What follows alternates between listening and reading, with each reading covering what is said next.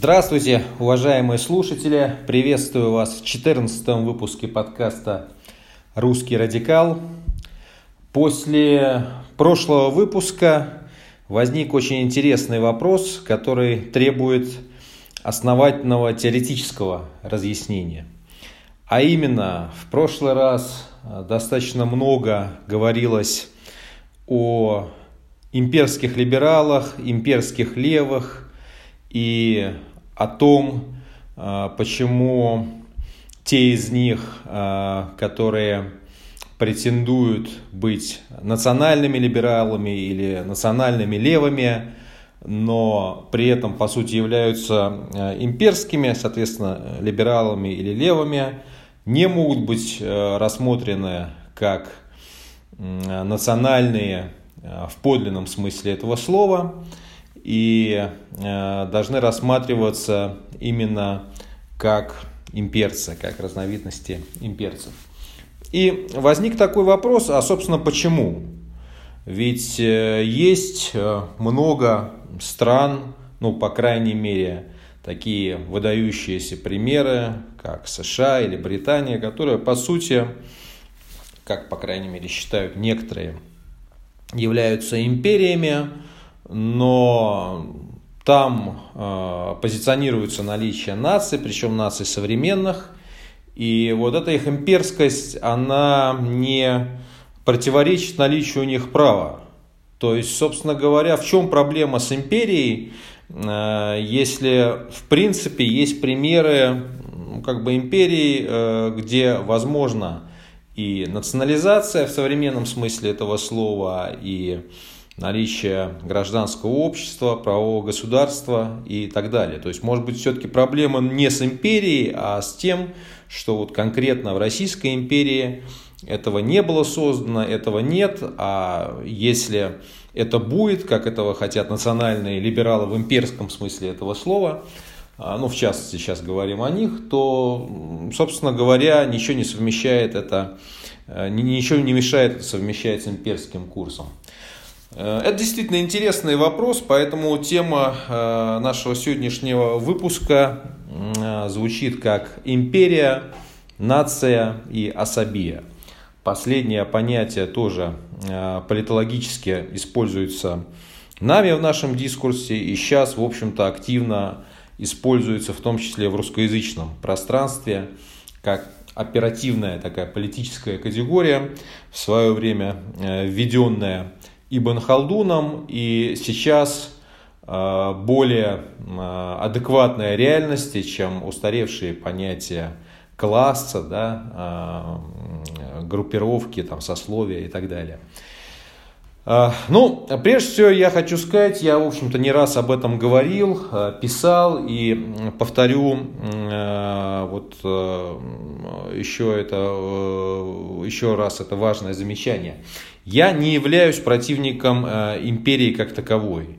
Всегда и везде. Да? То есть вот в этом плане э, мой взгляд историосовский, ценностный, он кардинально отличается от многих моих коллег, э, политических союзников из, скажем так, нацдемского и регионалистского лагеря, для которых вот империя это ругательство, империя, имперцы это ругательство по определению, да, то есть э, я вижу проблему конкретно а, а, с той империей, да, и с тем типом имперства, а, с которым мы сталкиваемся сегодня, и который не подлежит эволюции и вот в том виде, в котором существует, Э, является препятствием для э, развития, почему вот мы это будем сегодня обсуждать, да? но э, не империи по определению. Поэтому придется, наверное, в этот раз рассмотреть, какие, собственно говоря, бывают виды империи и как они соотносятся с нацией. Конечно, вот несмотря на то, что многие наши подкасты, они затянутые, но, тем не менее, э, надо оговориться, что мы не можем проговорить даже при затянутости э, этих подкастов э, полностью вот такие как бы темы в одном подкасте, которые, которые требуют разбора там, на уровне книг, монографий или, может быть, множества лекций. Да, поэтому нам приходится упрощать некоторые значит, наши размышления и оставлять за скобками многое из того, что, э, по идее, должно было быть сказано по этой теме. Тем не менее, основное попытаемся вычленить. Ну, если брать, например, понимание империи, как э, рассматривали ее такие метры э, традиционализма э, или школа консервативной революции, там тоже у них были разные понимания. Ну, например, как понимал империю барон Эвола, он рассматривал империю или империум как а, трансцендентную а, власть, как чистую власть, чистое властвование, а, которое черпает свою легитимность в сакральном, и Эвола связывал эту власть с наличием харизмы, с наличием доблести, с наличием успеха, которые ну, просто признаются явочным порядком. А, и э, надо отметить, что будучи э, таким империалистом в этом смысле этого слова, он при этом очень скептически э, относился к империям современным, да, империям по названиям, но сущностью которых являлось бюрократическое государство современного типа, которое он рассматривал как антитрадиционное явление. А, и в этом плане, например, для Эвеле у него э, не было знака тождества между империей и вот таким бюрократическим централизованным государством и противостояние между империей и, скажем, а, такой ну нельзя сказать эгалитарной, да, но а, неразвитой, скажем так, по современным меркам политической организацией или республикой. То есть он считал, что в принципе а, империя может вырастать из республики, как это было в случае с Римом, и не обязательно нуждается в том, что, чтобы опираться на а, такой развитый бюрократический аппарат. Напротив, бюрократия съедает вот настоящую такую а, харизматическую, то есть имперскую в подлинном смысле этого слова власть.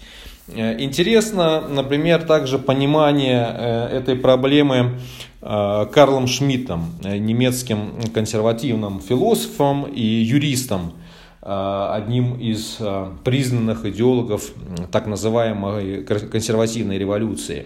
Ну, э, у Шмидта что интересно? Шмидт э, вводит э, такое понятие немецкой политико-правовой мысли, как Райх, и он тоже противопоставляет вот этот германский Райх, традиционный, вот в традиционном таком германском понимании, империи современного типа и особенно империализму современного типа, причем он, он это писал в 20 веке, вот в момент противостояния Германии западными и восточными блоками, и он говорил, что как раз что Запад, что Восток, они олицетворяют собой империалистическое начало, а, которое, а, значит, нацелено на унификацию, на распространение на разные как бы, народы, для которых не, не являются вот эти идеи органичными.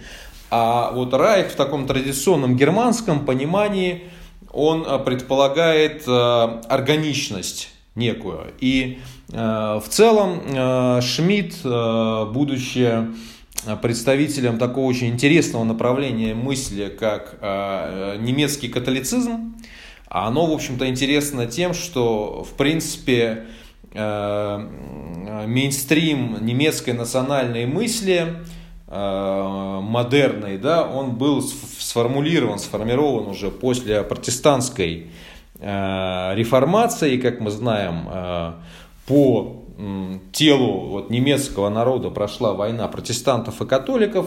Протестанты, в общем-то, оказались господствующей фракцией, господствующей силой и немецкой культурной, национальной жизни и немецкой национальной мысли, и в том числе, в общем-то, в германском национал-социализме, конечно, а, присутствовала протестантская доминанта, характеристикой которой была, в частности, ее антиримскость. И антиримскость не только по отношению к католической церкви, но и к Римской империи, что мы можем легко увидеть, скажем, в трудах у того же Розенберга и не только у него.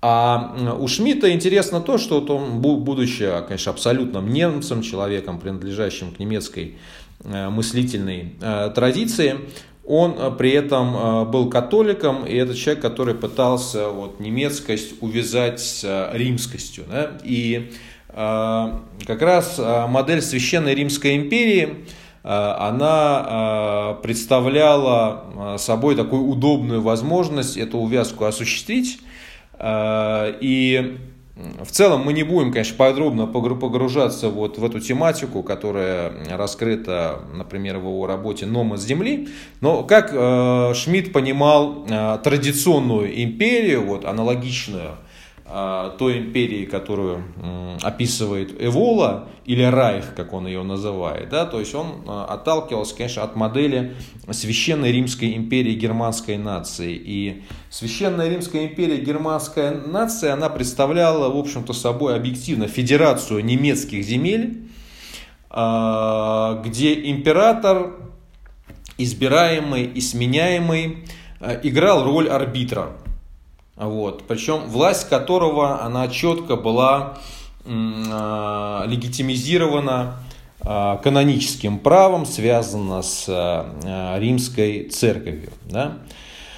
А, вот а, две эти такие модели, как бы имперские, что их характеризует? Если мы рассматриваем установки и Эволы, и Шмидта применительно к Европе, мы увидим, что в качестве некого имперского идеала они рассматривают а, политические организации раннего средневековья. И отличительной чертой этих имперских организаций является то, что они не опираются на массовое общество – они не опираются на бюрократию, они не унифицируют население, а, как это свойственно последующим а, политическим организациям. Наоборот, они поддерживают некий такой дифференцированный порядок, где имеют место разные феодальные образования, разные цеха, разные сословия. Да?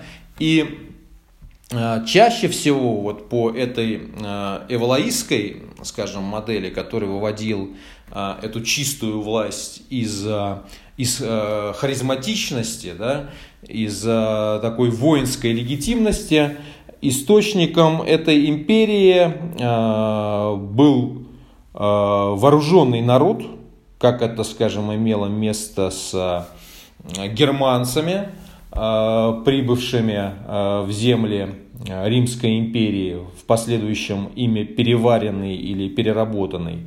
Вот. Иногда это была какая-то дружина, иногда это была э, там, избранная какая-то воинская э, корпорация, в которой выделялся некий вождь очень часто, и формировалась династия. То есть вот этот успех, эта харизма, она давала вождю некое, некую легитимность, и некое право править э, благодаря тому успеху, который с ним ассоциировался, как с э, основателем э, вот, соответствующего политического объединения.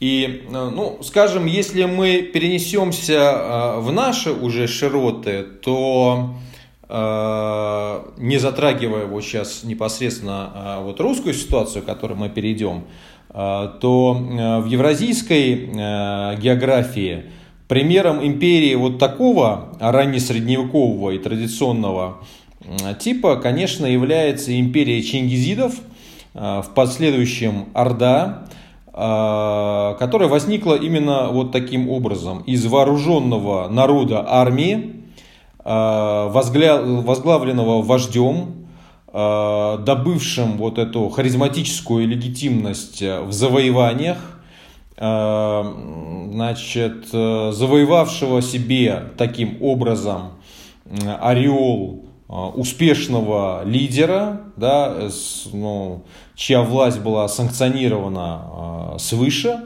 так или иначе вот в представлении этих людей, и обладающего некой Э, скажем так, особой субстанцией, попросту говоря, кровью, породой, наследственностью, которая передается, которая хранится э, в его роду. Да? И поэтому в последующем уже носители этой крови, э, чингизиды, они сформировали вот такую как бы династическую сеть, которая при всех разногласиях внутри вот этого политического сообщества а в последующем оно распалось на несколько политических сообществ, на э, сеть вот, ханств, да, э, оно, тем не менее, э, внутри вот этих ханств, признающих особый статус э, чингизитской породы или чингизитской крови, давало право на власть, да, при том, что часто это право должно было быть все равно подтверждено подданными а, там, в лице элиты, да, которая приглашала э, властвовать, э, признавала э, в качестве своего лидера и так далее. Но если мы посмотрим с этой точки зрения, то на самом деле вот наша ситуация, Древняя Русь, которая, как мы уже много раз говорили, она не была э, нацией э, и страной в современном смысле этого слова, и она не является в этом плане аналогом ни э, России, э, ни Украины, ни Белоруссии. То есть это э, некая легендарная такая прародина да, для всех народов, э, которые так или иначе э, были ей в последующем порождены. Э, Причем э, народы эти сами по себе, их основной демографический массив, они были производны от разных племен, субстратов, которые находились, да, наполняли вот это пространство. Само же пространство было объединено в единое целое первоначально вот именно такой харизматической династии э, Рюриковичей, э, которые, которая как бы выделилась из дружины варяжской. Э, ну, там отдельный вопрос, что из себя представляли варяги в этническом отношении, но так или иначе они были, да, вот, и так или иначе это была дружина, значит, воинская корпорация определенная, из которой выделился лидер, сформировался его род. А впоследствии этот род э, он размножился, размножился, разветвился, и именно представители этого рода, они обладали вот некой такой династической э, особой легитимностью и правом править теми или иными конкретными княжествами, на территориях которых в том числе вот жили эти разные племена. А, которые и образовывали Русь. Русь в этом плане, собственно говоря, это домен а, рода Рюриковичей. Это домен Рюриковичей. В последующем уже к а, вот к этой княжеской сетке прибавилась э, сетка церковная. И они вот друг на друга накладывались примерно там, схожим образом, как это было в Священной Римской империи германской нации, где тоже княжеская, имперская вот, легитимность да, и э, власть, она должна была иметь э, дело с церковной властью. Но изначально тут, в общем-то, тот же принцип имперский, царственный, княжеский или вот э, в такой э, э, традиционной э, европейской оптики гибелинской, да, то есть не, не гвельфский, э, производный от церкви, а гибелинский, то есть производный именно от э, э, воинской, правящей, царской или кшатрийской, как сейчас тоже можно говорить, касты. Поэтому э, для раннего средневековья это абсолютно э, как бы, органичная модель, и ничего такого э, ужасного в этой империи нету. Больше того, в общем-то, как мы увидим, именно такие империи в самом традиционном смысле этого слова, они вполне соседствуют вот, действительно с достаточно развитыми элементами правовой культуры, с признанием различных правовых статусов, с наличием вольных городов, значит, республик своего рода, да, с наличием, ну, по сути, федеративных отношений, не современного типа, но если федерацию рассматривать как вот некий конгломерат, то федеративных отношений такого до модерного типа. Да?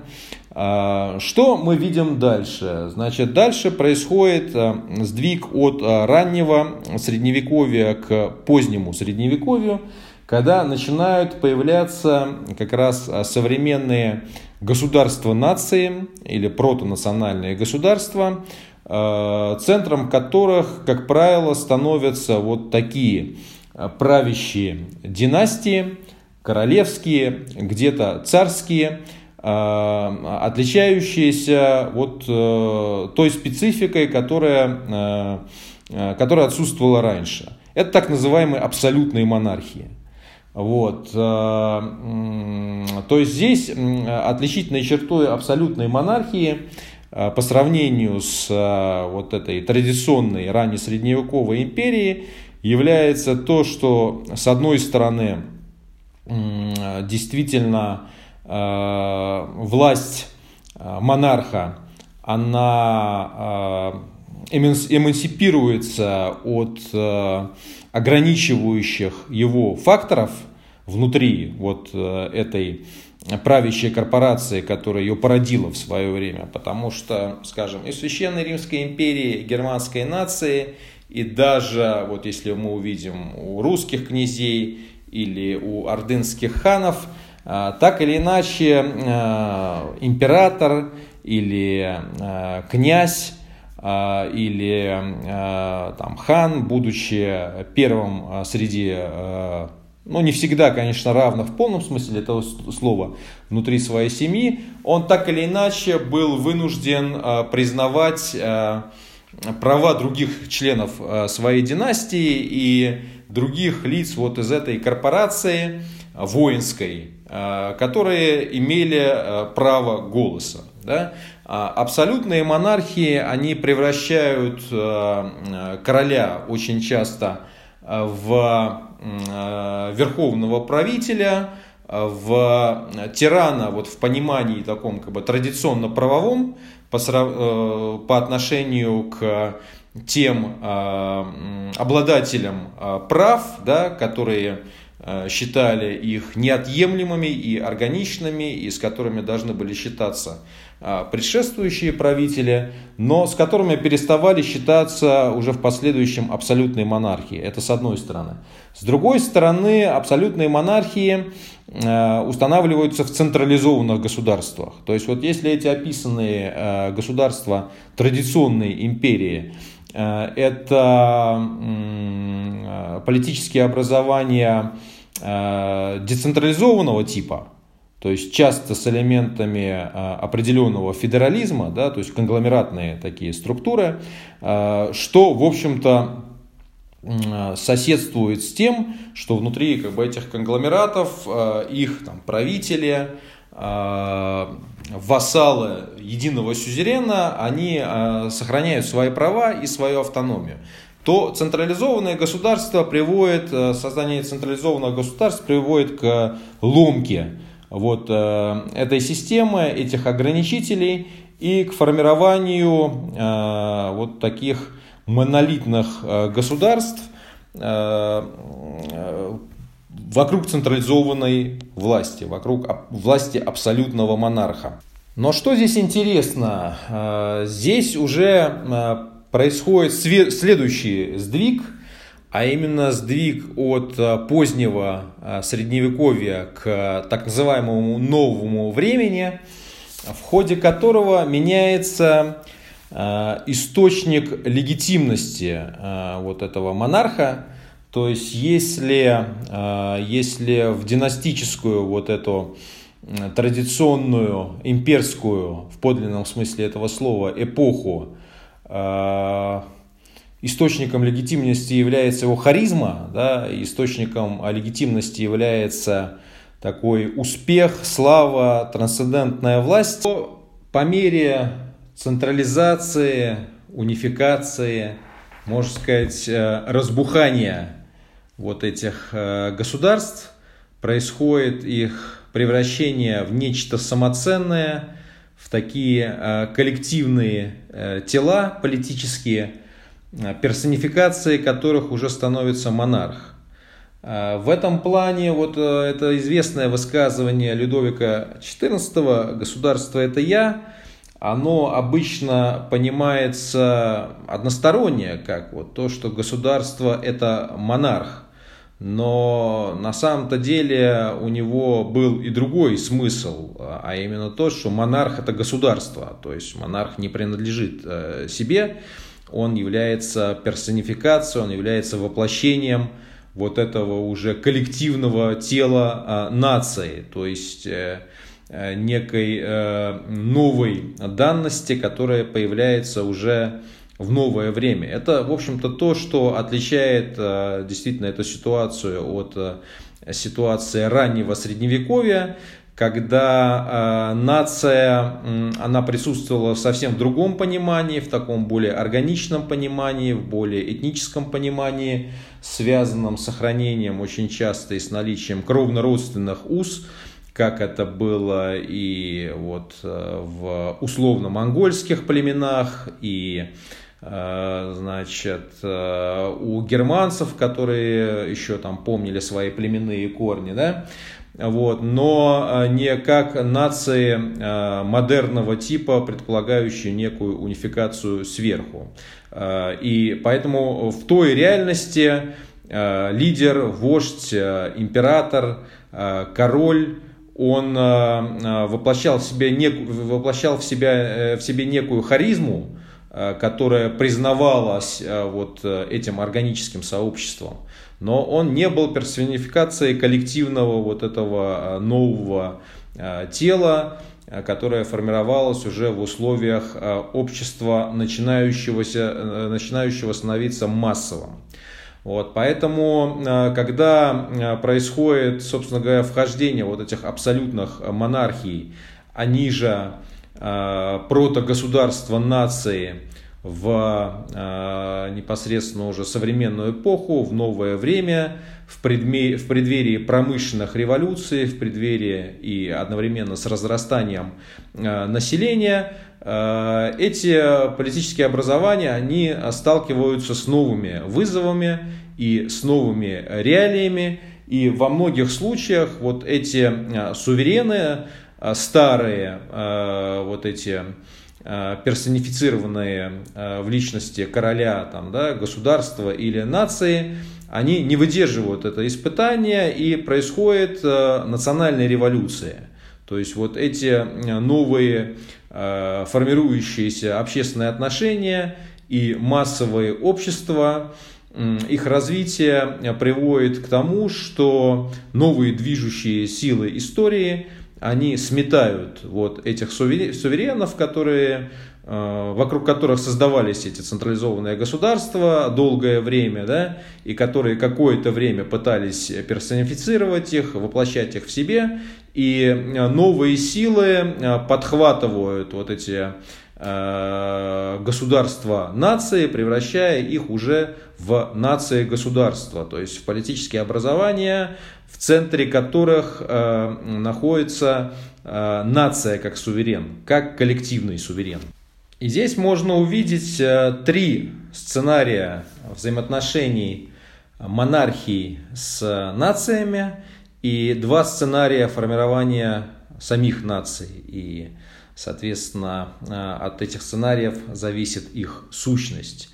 Э, первый сценарий, если мы, например, будем рассматривать Францию как модельное такое централизованное государство и одну из первых так называемых абсолютных монархий, вокруг которых она формировалась, то мы увидим, что долгое время это государство развивается вокруг а, монархической власти, потом происходит ее свержение, и формируется нация, которая, в общем-то говоря, продолжает вот логику этой государственной централизации, просто это государственная централизация и это уже национализация последующая ее, несмотря на то, что основа вот этой нации, она была создана в монархический период, она происходит как бы не сверху, а уже снизу, да, но э, тем не менее происходит такое слияние государства с нацией э, в некую унифицированную э, политическую модель, которая отличается э, от э, прежней модели только тем, что меняются, ну, как бы движущие социальные силы, то есть это уже не король, не э, Э, не э, аристократия, а э, те движущие силы, которые вот больше, то есть имеют обратную связь с массами, да, и в первую очередь с так называемым третьим сословием. Вторая модель, она представляет собой вот альтернативу французскому этому унитаристскому или централизаторскому пути Э, исходя из того, что э, нация в этом случае возникает из низовых общин. И она не предполагает государственной унификации. Даже несмотря на то, что эта государственная унификация уже осуществляется не э, монархом, да, а вот коллективным телом, так сказать, самим по себе. Ну, это, в общем-то, обычно страны низовой протестантской реформации, потому что протестантская реформация, она в этом плане тоже очень четко делится на два типа. Та протестантская реформация, которая осуществляется сверху, и та протестантская реформация, которая осуществляется снизу. То есть вот там, где протестантская реформация осуществляется сверху, э, это просто, в общем-то, происходило таким образом, что э, монархи, они э, возглавляли церкви, и они разрывали зависимость этих церквей от Рима. В остальном же, в общем-то, вот такая вертикальная, централистская структура церкви, а, она сохранялась, и при этом церковь, она превращалась в придаток государства. Вот это а, реформация сверху. Да? В противоположность э, ей реформация снизу, она происходила, происходила из общин вокруг харизматических лидеров, типа Лютера, типа Кальвина, типа Мюнцера. А, и а, в ряде случаев, а, скажем так, даже там, где была церковь, то есть там, где протестантизм был таким инициированным сверху, да, и была государственная протестантская церковь, но э, политическая реформация и политическая протестантская революция, пуританская революция, она происходила снизу и выдвигала своих, пусть не духовных лидеров э, независимых, вроде того же Лю, Лютера или Кальвина, но политических лидеров, харизматиков, э, одним из которых, например, был Кромвель. Да?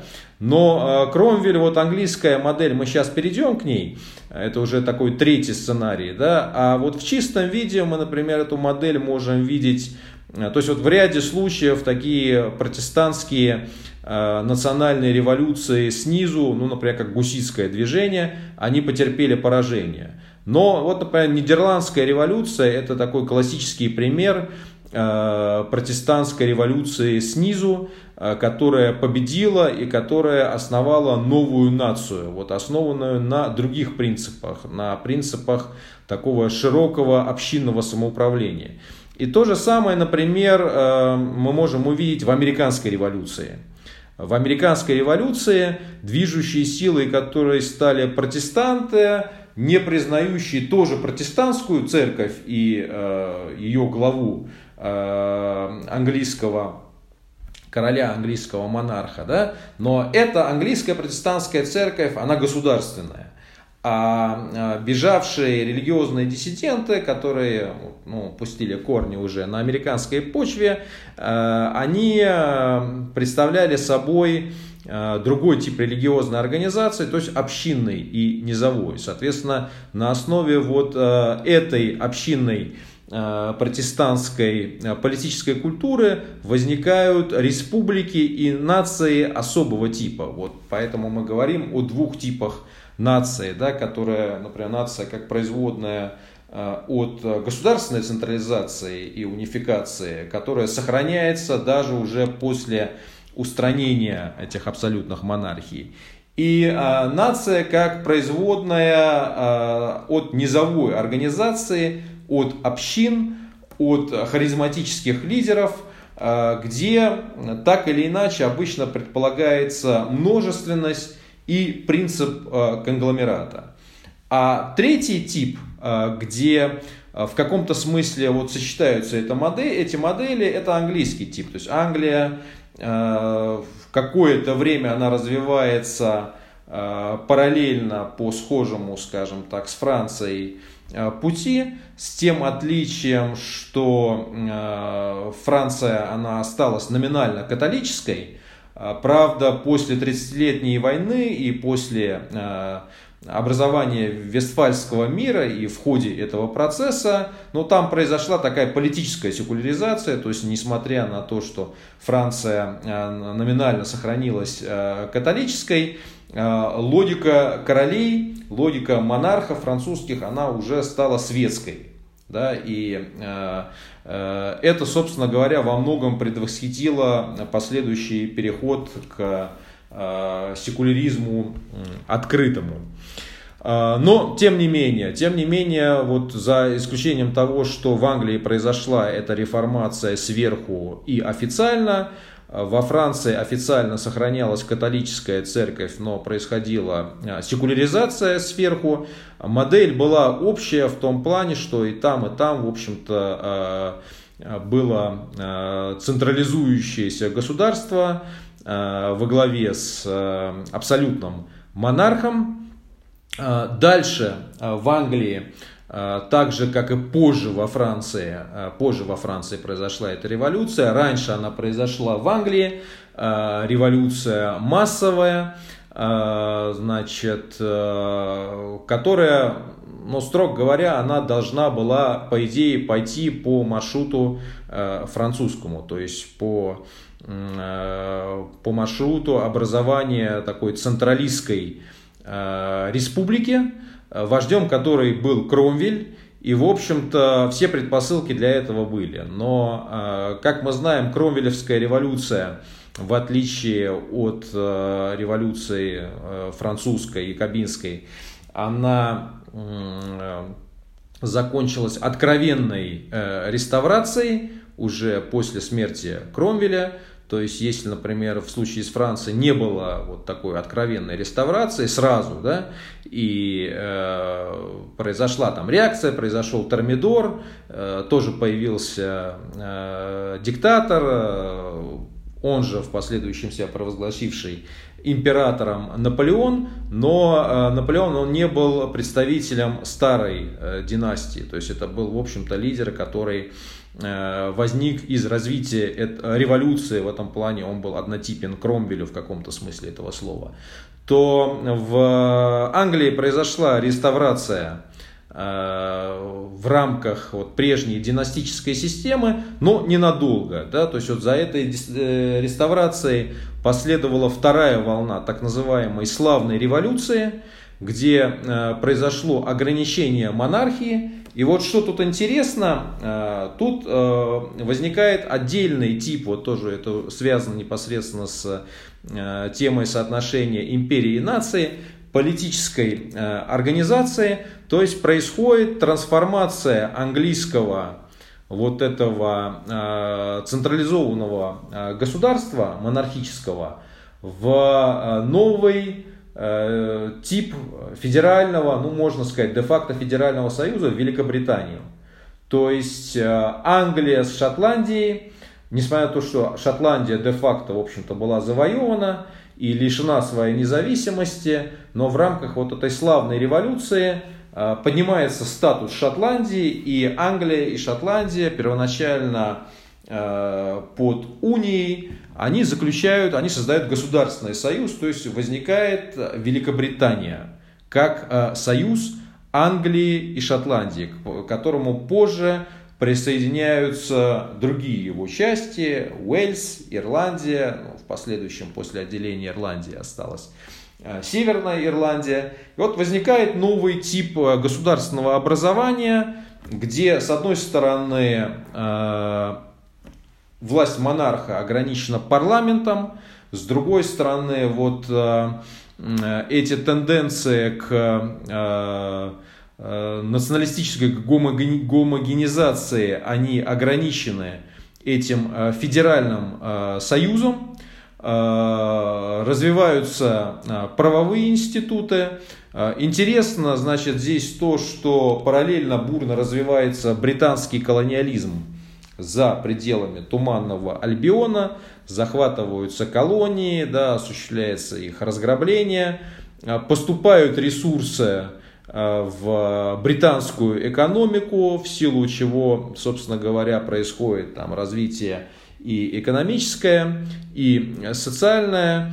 И э, вот появляется такая достаточно интересная политическая социальная организация, которая отличается как от первой модели, то есть монархии, централизованной, трансформирующейся в централизованное такое республиканское национальное государство, так и от э, низовой протестантской республики, возникшей из некого такого конгломерата э, низовых общин, не признающих единую какую-то э, государственную церковь, а, но в последующем она могла э, возникать, как там, в тех же Нидерландах, но по такому э, конфедеративному принципу. Что здесь надо еще отметить, что, например, если э, во Франции мы видим в одном государстве гомогенную нацию, причем гомогенную как в монархический период, так и в республиканский,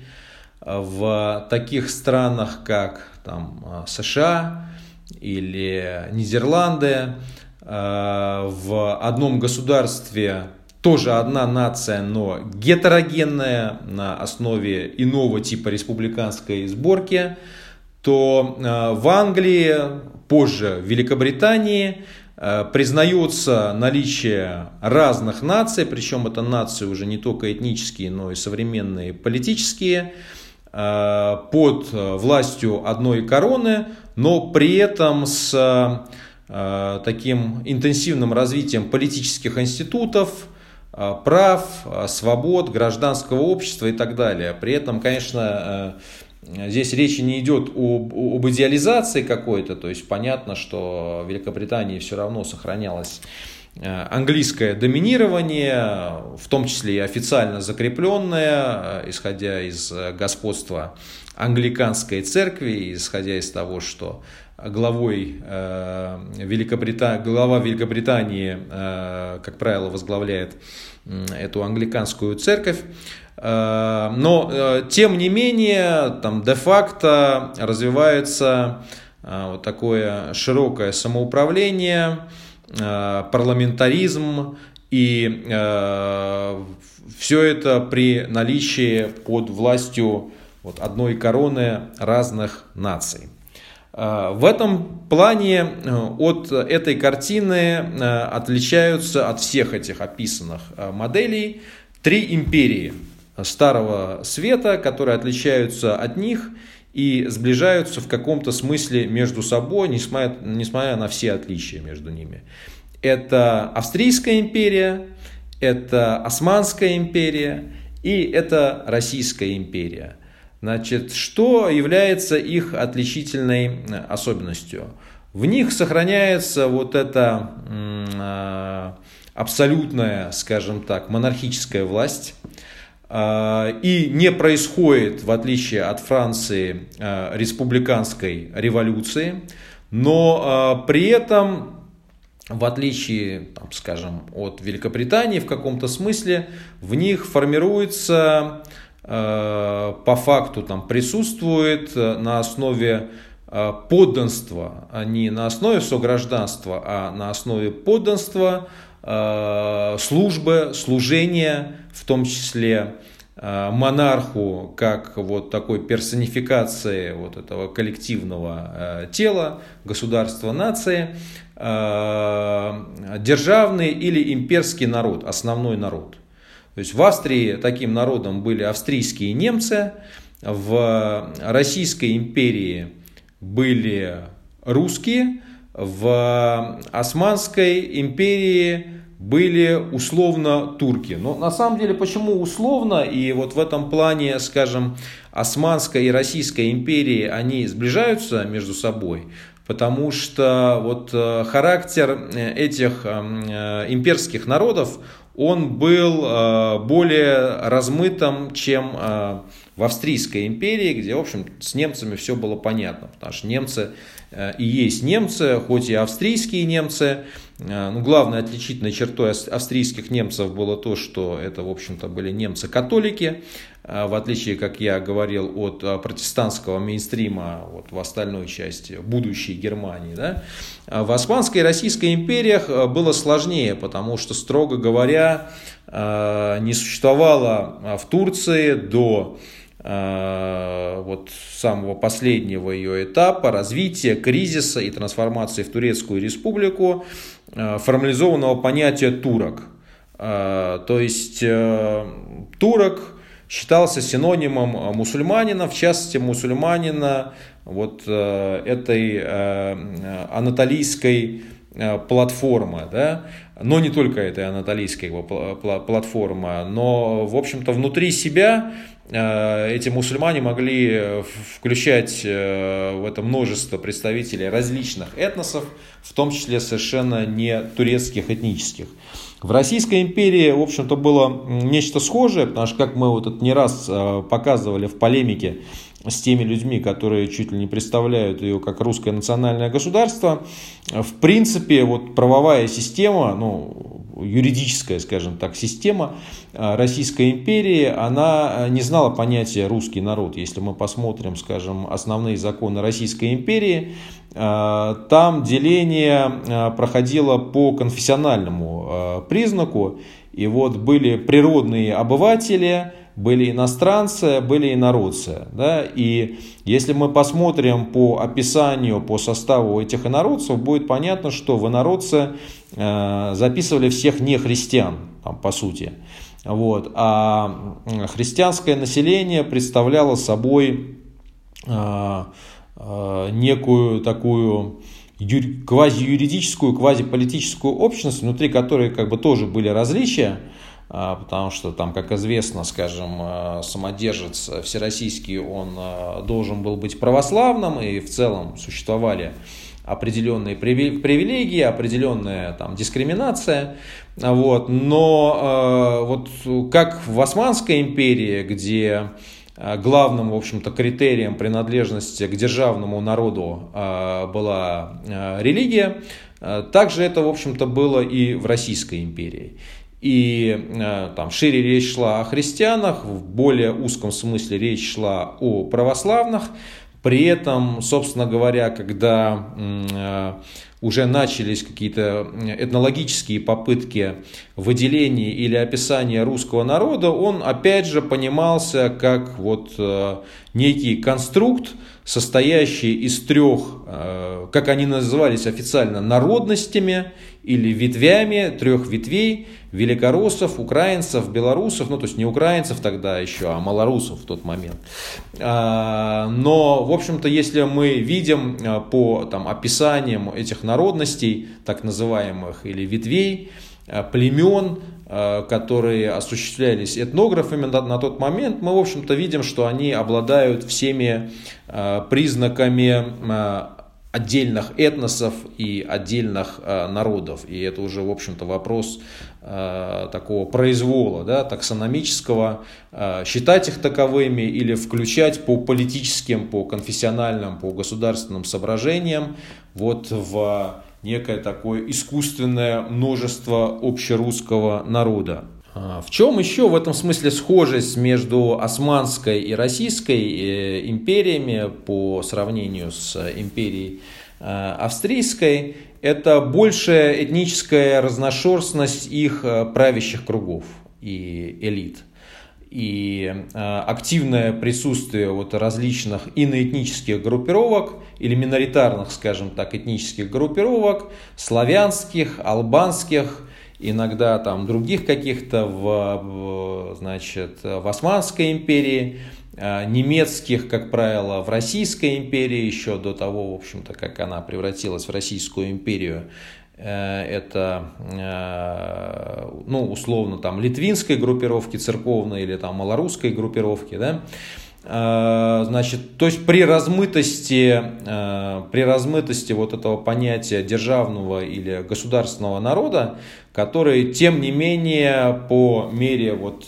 вхождения в современные такие Э, международные как бы, отношения начинал э, как-то там оформляться, да, и по мере особенно того, как э, Э, начинались сепаратистские процессы внутри как бы, этих империй, э, появлялся запрос на большую как бы, конкретизацию вот, э, этого государственного народа, что в Российской империи, что в Османской империи. Но, тем не менее, это, в общем-то, очень долго, это очень, очень долго было чем-то размытым. Да? Вот при этой размытости это откровенная такая этническая разношерстность Э, элита.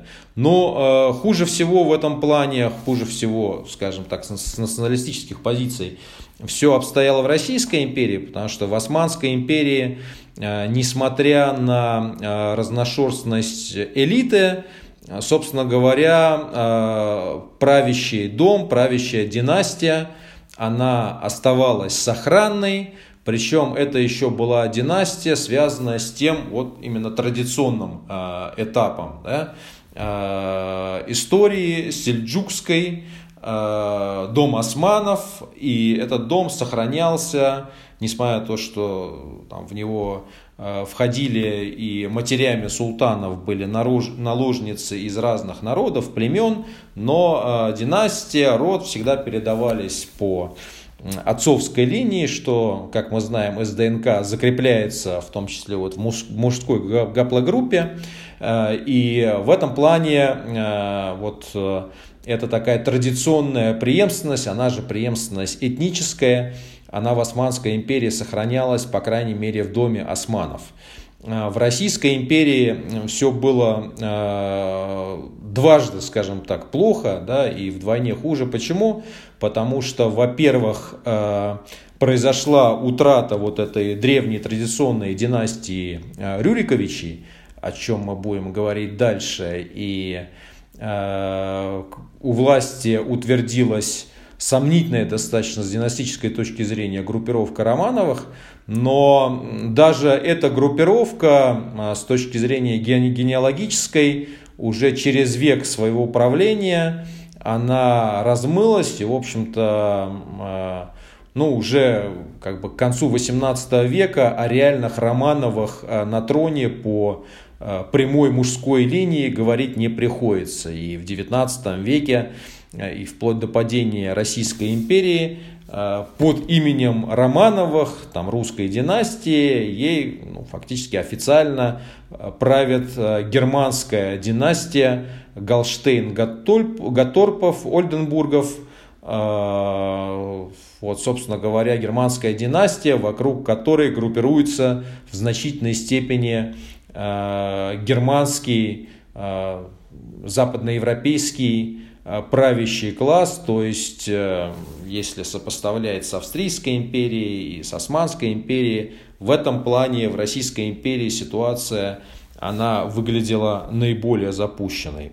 А, ну и тут мы, собственно говоря, непосредственно уже подходим к вопросу о том, в чем проблема имперской организации и имперской модели в наших условиях. Потому что вот если эти ранее описанные примеры, они представляют собой случаи успешного перехода стран от поздние средневековых, да, вот этих э, абсолютно монархических систем к э, модерной национальной системе, по, по разной модели, как это было сказано, да, то вот во всех этих трех описанных случаях этого не происходит. То есть, да, долгое время, как и в случаях с теми э, государствами, с теми абсолютными монархиями, эти абсолютные монархии, они тоже решают э, свои э, исторические задачи, решают их достаточно успешно. Да? Но к какому-то моменту эти страны, эти династии, они тоже подходят к этапу, когда требуется модернизация, которая, как мы видели, происходит по разным маршрутам. Да, от маршрута э, полного свержения монархии, трансформации значит, в централизованное республиканское государство нации, до значит, э, э, низовой революции и создания вот, республик, опирающихся на общины, э, до британской модели, когда удается правящим там, династиям, перегруппировавшись, сменив, может быть, там, собственно говоря, династическую свою там, природу, взять под контроль вот эти там, процессы Э, появления и развития разных наций да, под властью как бы, короны. Вот во всех этих трех империях, в австрийской, в османской, в российской, не происходит ни того, ни другого, ни третьего, хотя, в общем-то, потенциал третьего варианта во всех э, этих трех э, случаях был. То есть, как мы знаем, уже накануне своего распада и значит, э, Австрийская империя, она преобразовалась в Австро-Венгерскую, и были э, планы ее преобразования из дуалистической в тринитарную, то есть там должен был появиться третий славянский блок, что, собственно говоря, Э, во многом там спровоцировала конфликт, вылившийся в Первую мировую войну, потому что вот этот эрцгерцог Фердинанд, который был убит, он как раз, в общем-то, э, хотел, э, значит, сгруппировать этот славянский блок вокруг Хорватии, что и вызывало ненависть, неприятие там, сербских националистов. Да? В Российской империи Э, с этим было достаточно туго, но вот э, события 1905 года, э, создание Государственной Думы, они, в принципе, такое как бы окошко да, приоткрыли, когда там стали появляться политические силы разных народов, в том числе представленные в Госдуме. Ну, там движение шло по принципу шаг вперед, два шага назад – Э, Османская империя в этом плане, э, там обстояло дело еще хуже, потому что если и Австрийская империя, и э, Российская империя до последнего, в общем-то, удавалось удерживать ситуацию под контролем, несмотря на наличие там, восстаний различных, да, и в той, и в другой империях, но они подавлялись, то Османская империя уже с 19 века начинает терять просто территории, вот, поэтому Э, это, это, это, это, это, этой трансформации не получается.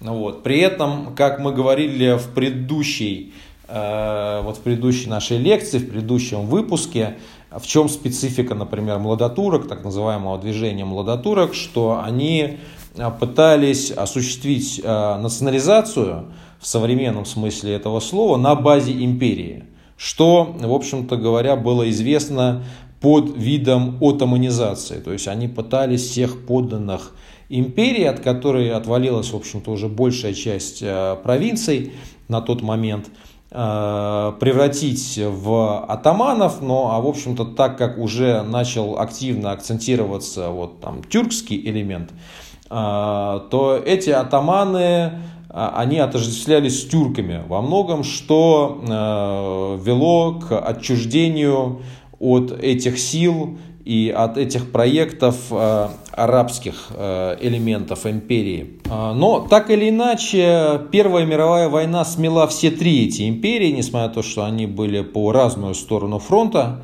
они все рухнули.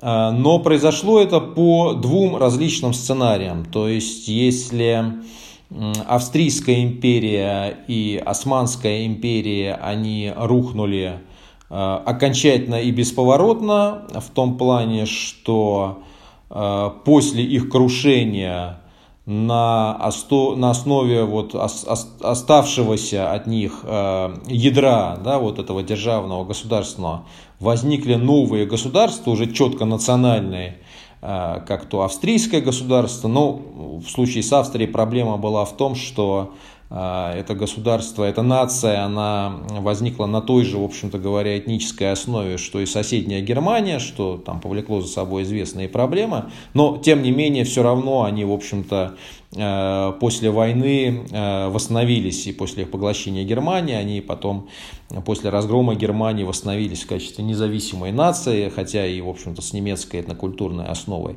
Э, значит, в Турции возникла Турецкая республика, Турецкая нация, где уже четко очень были зафиксированы такие категории, как турок, турецкость, и было понятно, что вот эта идентичность уже не османская, не мусульманская, которая она вот была на последнем этапе э, трансформации империи, да, когда э, мусульманин э, стал уже там, синонимом лояльного гражданина, ну, поданного империи, там, турка, да, в последующем это просто там, турки на этой мусульманской основе, то э, Российская империя, распавшись, не преобразовалась в русское национальное государство на основе вот этого ее ядра э, значит, этнического и территориального по э, причинам, которые мы обсуждали ранее. Э, но что произошло? Произошла фактически пересборка этой империи в новый достаточно интересный тип политической организации. Чем он интересен? А, он интересен, а, во-первых, а, своей задумкой глобалистской. И в этом плане надо еще раз подчеркнуть, что интернационализм, как он понимался коммунистами первоначально, он не сводился просто к сосуществованию разных этносов внутри одной страны, а он был интернационализмом именно отталкиваясь от современного понимания нации, то есть как отдельных политических наций, э, государств, которые интегрируются в глобалистский, по сути, проект. И в этом плане э, вот этот коммунистический интернационализм, он представлял собой возврат к вот универсальной, универсалистской логике э, мировых религий, разворачивавших свои проекты в, раз... в раннее и еще там в позднее средневековье, которая начала сворачиваться в эпоху модерна, э, которая ознаменовалась э, территориализацией, локализацией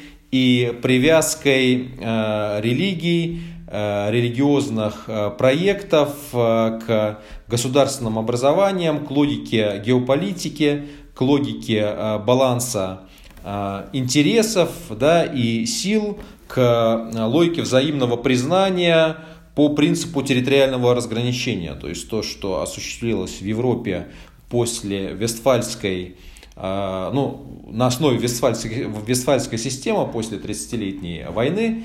И в целом, в общем-то говоря, было характеристикой модернити. Да? То есть вот советский проект, он а, коммунистический проект, проект коммунистического интернационала, интернационала или Коминтерна, он приходит с новой политической религией, то есть, с одной стороны, всемирной, да, в чем ее, ее сходство с а, христианством и с исламом, но с другой стороны, с э, религией уже нового типа, с политической религией, э, значит, э, говорящей там на новом языке, Э, формально там материалистическом, как бы рациональном, да, но там по сути несущий э, собой вот мессианские задачи э, всему миру. Это первый такой момент, то есть то, что этот проект, э, он э, предполагал ну, даже не отрицание государств, то есть государства как таковые, в принципе, могли там терпеться, да, до их там полного отмирания, которое должно было тоже там занять какое-то время, но эти государства должны были быть интегрированы вот в некий наднациональный проект, в чем, собственно говоря, и заключался смысл коммунистического интернационализма. А, второй момент, а, применительно, собственно говоря, к советскому вот этому проекту, непосредственно уже на территории Российской империи заключался в том, что он не стал формировать единую нацию, как это было во Франции, да? он скорее, как в Британии, признал разные нации, но к тому же, собственно говоря, шла постепенно и Австрийская империя, она просто не успела пройти этот процесс. А, он признал а, эти нации, но в отличие от британского сценария, где эти нации, они формировались а, на такой как бы либерально-правовой основе, на основе самоуправления общества, развития общества, эти нации формировались по якобинской модели французской, да, но характеристикой э, э, и спецификой которой вот в советских условиях было то, что эта модель, если, например, во Франции якобинство – это централизм национально-государственного типа, Э, где тоже, в общем-то, присутствовали религиозные, определенные квазирелигиозные аспекты, скажем, как, как известно, французские комбинцы, они ввели там культ поклонения великому существу и так далее, э, но, тем не менее, э, это было привязано вот как бы к почве, к, к французской культуре, да, которая ранее была сформирована в рамках этого монархического централизованного государства в советских условиях в силу интернационального характера э, этого процесса, значит, была введена такая формула э, национального по форме, коммунистического по содержанию. То есть, как бы коммунисты, они дали э, зеленый свет евразийской вестфализации, то есть формированию разных наций, тоже на самом деле дали не от хорошей жизни. Это мы разбирали во многих статьях, публикациях, подкастах, потому что они действительно столкнулись вот с вызовом в виде национального вопроса, э, на который, в отличие от большинства лидеров белого движения, сумели отреагировать адекватно. И они решили признать э, вот эти нации, национальные автономии, но, э, конечно, они не собирались их признавать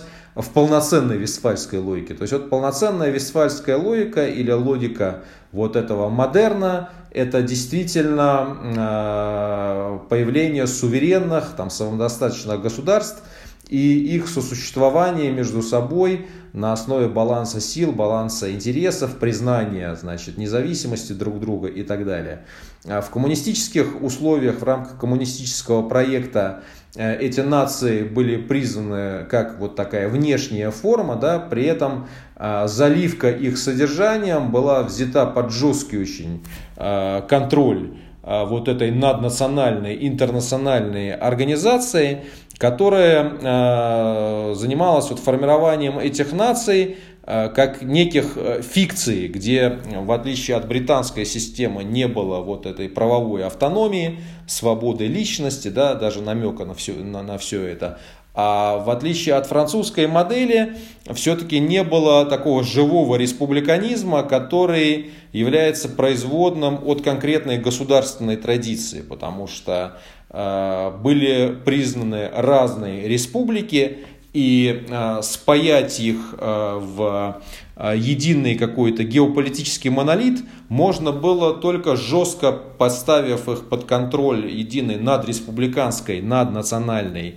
э, силы, э, которая, в общем-то, в значительной степени эти нации превратила в фиктивные формы. Но тут надо сказать, что несмотря на то, что советский проект до самого своего конца оставался номинально интернациональным, а, догматически и во многом по своей внешней политике, а, в связи с а, утратой его динамизма, в связи с кризисом, в связи с тем сопротивлением, с которым он столкнулся, вот э, этот интернационализм стал испаряться на практике реальное его содержание, вот первоначальное его содержание – как именно глобалистского интернационализма надгосударственного стало э, испаряться э, достаточно быстро. И, в общем-то, уже э, сталинский, сталинский период, когда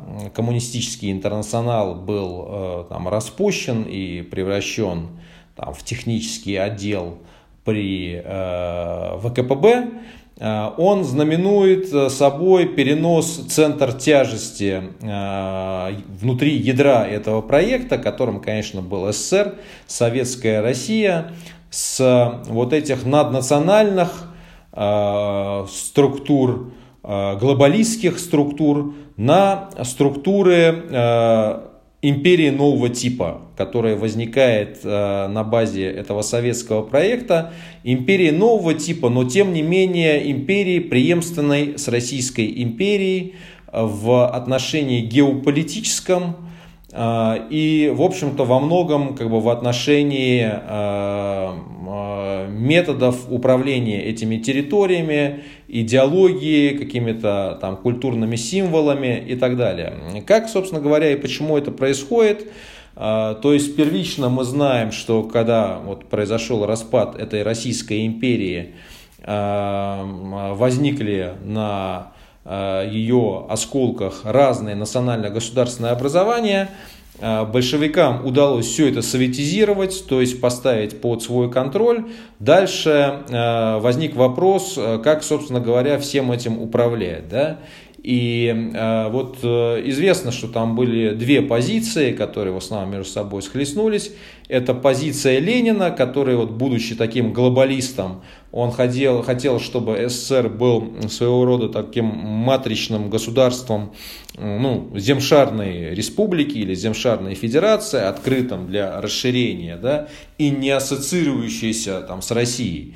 Поэтому он говорил о том, что крупные вот эти национальные республики, вроде Украины, Белоруссии, первоначально Закавказская Федерация, потому что там вот в нее вошли там Грузия, Армения, Азербайджан, э, они должны объединиться в Советский Союз, Союз Советских Социалистических Республик вместе с РСФСР. Сталин считал, что они должны были войти в состав России, РСФСР на правах автономии, поэтому его план, он назывался как план автономизации. Ну, а, мы знаем, что а, номинально победил а, ленинский проект, то есть это было образование СССР, а по сути, в общем-то, так как к власти пришел Сталин, он не мытьем, так катанием, в общем-то, в значительной степени реализовал свой проект. То есть вот в рамках этого СССР, собственно говоря, он превратил его в ту же большую Российскую империю, в своем как бы, понимании, как хотел, то есть как бы в красном понимании, в советском понимании, а, в Российскую империю, а, сменившую государственную религию да, с православия на коммунизм. Хотя, в общем-то, тут надо сказать, что на самом деле и ленинская позиция, она в этом плане была непоследовательной, как я много раз об этом писал, потому что э, что вменял вину или, по крайней мере, критиковал э, Сталин, это то, что ленинская схема, она дублировала, то есть СССР федерация и РСФСР федерация. А непонятно, собственно говоря, зачем нужны две федерации, тем более, что потом, вот скажем, э, федерации э, другие, э, они были распущены, как, например, Закавказская федерация, она была распущена. Да? Там Горская республика тоже была распущена, разделена там, на национальные области, впоследствии автономной республики внутри Российской Федерации. Вот. А у Ленина э, был э, непонятным вот этим э, лишним элементом РСФСР, при этом было, собственно говоря, непонятно, почему некоторые республики, они входят напрямую в СССР, а некоторые входят в РСФСР, а РСФСР, в свою очередь, входит в СССР. Да? И поэтому был, на самом деле, там третий проект татарского, как его называют национал-коммуниста Султан Галиева, он менее известен. Этот проект, он предполагал, что РСФСР вообще не должно быть, а должна быть русская республика, которая сама наряду с другими национальными республиками а, входит а, в состав Советского Союза. И вот тут мы видим, что на самом деле вот эта логика выделения русских в отдельный национальный субъект, по сути равноправный другим национальным субъектам, она была неприемлема категорически не только для Сталина, который в общем-то, начал свои политические репрессии Султан Галеева, по сути. То есть он был один, одним из, э, одной из первых жертв этих политических репрессий был он.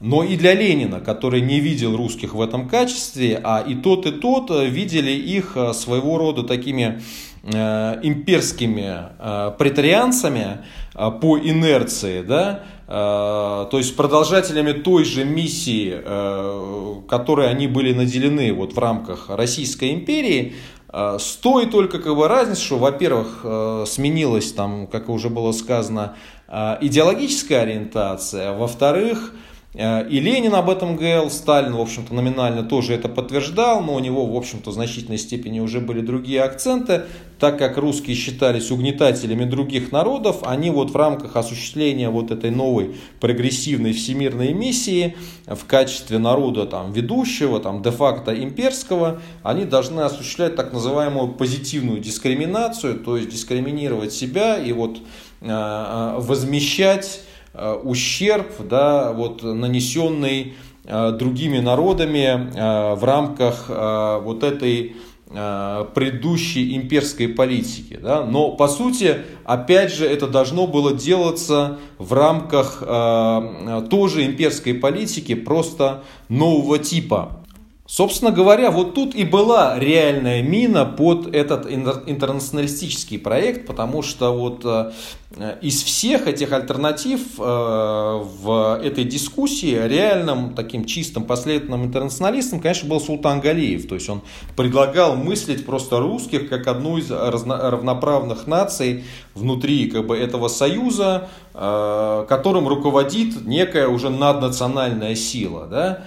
А и Сталин, и Ленин как бы по-своему, они, они побоялись как бы вот отпустить, скажем, этот процесс. Видно потому, что они, собственно говоря, сами не верили в э, потенциал как бы, в силу э, такого чистого интернационализма, по крайней мере вот на уровне Э, бывшей Российской империи, потому что там Ленина его заботили другие вещи. Он был нацелен, в общем-то, как западник на революцию э, в Европе. И, конечно, если там говорить о союзе там, с коммунистической Германией, там, Венгрией, там, Польшей и так далее, то а, я думаю, что он э, верил там, в возможность равноправного существования там, Красной России там, с ними в каком-то таком глобальном э, интернационалистическом проекте. Но в равное сосуществование вот в этих незрелых, там, формирующихся Э, национальных юнитов вот этого коммунистического проекта в рамках бывшей Российской империи,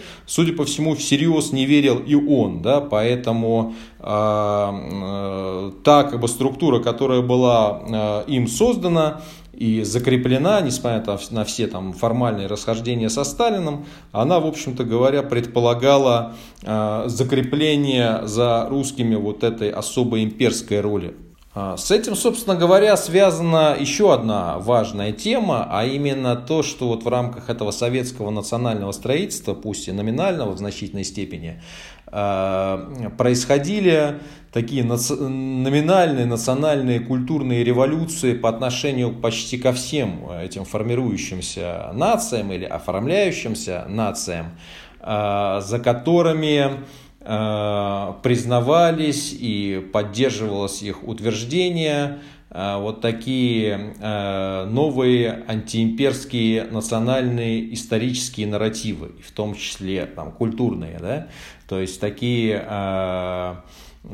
контролируемые, ограниченные, но национальные антиимперские революции. Но, а, значит, тем народом, в отношении которого этот процесс не происходил, был именно русский народ, а именно великорусский народ, потому что вот эта э, искусственная конструкция русского народа, состоящего из трех там, народностей, так называемых, она рассыпалась, и украинцы и белорусы стали полноценными нациями, у которых как раз вот тоже формировались такие э, нарративы в значительной степени – а оставшиеся как русские, там, бывшие великорусы, э, они вот остались при Ленине в качестве таких эм, виновников за существование империи, да, которые должны искупать свою вину.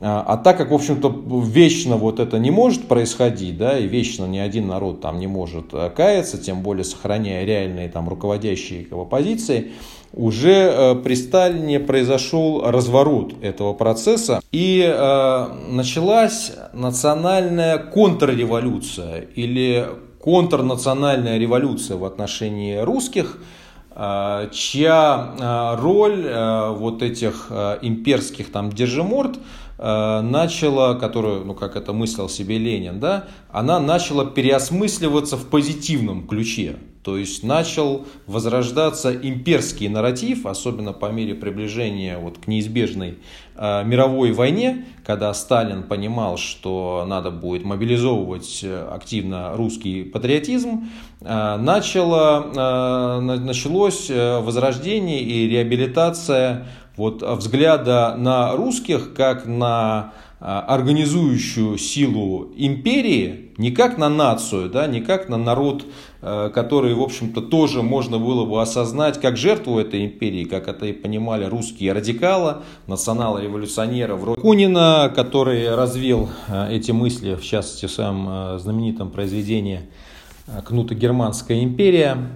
Но э, дело в том, что как раз э, вот эта эмансипация и была не нужна, была смертельно опасна для коммунистической системы, которая для того конкретного э, коммунистического проекта, который э, победил, утвердился на территории бывшей Российской империи, э, лидеры которого с определенного момента сами, похоже, не верили в возможность реализации идей такого последовательного интернационализма без привязки к имперскому геополитическому комплексу. И чем дальше, тем больше эта привязка была сильнее. И в конце концов этот имперский геополитический комплекс он, в общем-то, и э, всосал в себя и растворил э, в себе этот э, э, интернационалистический проект. Ну, вот здесь я предлагаю сделать небольшую паузу перед тем, как мы окажемся уже нашем времени и будем рассматривать эти проблемы примитивно к нему, отфиксировать выводы общие и систематизировать Э, их э, по проблеме э, империи для русских. То есть империя и нация в русской истории, империя и русские, русские и империя. Начнем с самого первого, еще не национального, а легендарного да, периода русской истории, которым является период истории Древней Руси. И здесь мы э, вполне четко можем сказать, что мы э, видим э, империю традиционного типа, несмотря на то, что вот у нас принято понимать империю как непременно вот какое-то вот многонациональное государство или там, многоэтническое с метрополией, угнетающей другие народы, как мы говорили в начале этого разговора, такое понимание империи как раз является модернистским, то есть оно а, применимо к империализму современного а, типа. А, вот в противоположность этому традиционная империя, которая чаще всего встречается в раннем средневековье, мы, собственно говоря, элементы этой империи в классическом виде можем увидеть в Древней Руси, которая обычно называется Киевской Русью, но которую исторически корректнее, конечно, было бы называть э, Новгородской, Киевской Русью или вот Балто-Черноморской, скажем так, по ее географической локализации. И э, сутью политической организации, которой была э, власть э, династии или дома э, рода Рюриковичей, возникшая вот из этой э, воинской э, варяжской дружины. Вот. А, то есть это первоначальная суть этой империи, э, которой позже э, приобщился вот фактор религиозный, фактор церковный, который э, оказался в сложных взаимоотношениях с этой княжеской властью, но тем не менее, вот изначально, вопреки тому, что пытаются, в общем-то говоря, объяснить или доказать церковные идеологи, ну, очевидно, просто исторически, хронологически, изначально Русь возникает не из церкви, да, то есть вот они пытаются из церкви, скажем так, вывести Русь как народ, сейчас вот мы об этом поговорим, потому что это очень важная тема, вот, но вот Русь как имперский традиционный Э, такой политический организм ранее средневекового типа, он изначально возникает из дружины и из династии. И в этом плане вот все эти дискуссии о том, что Русь, что не Русь,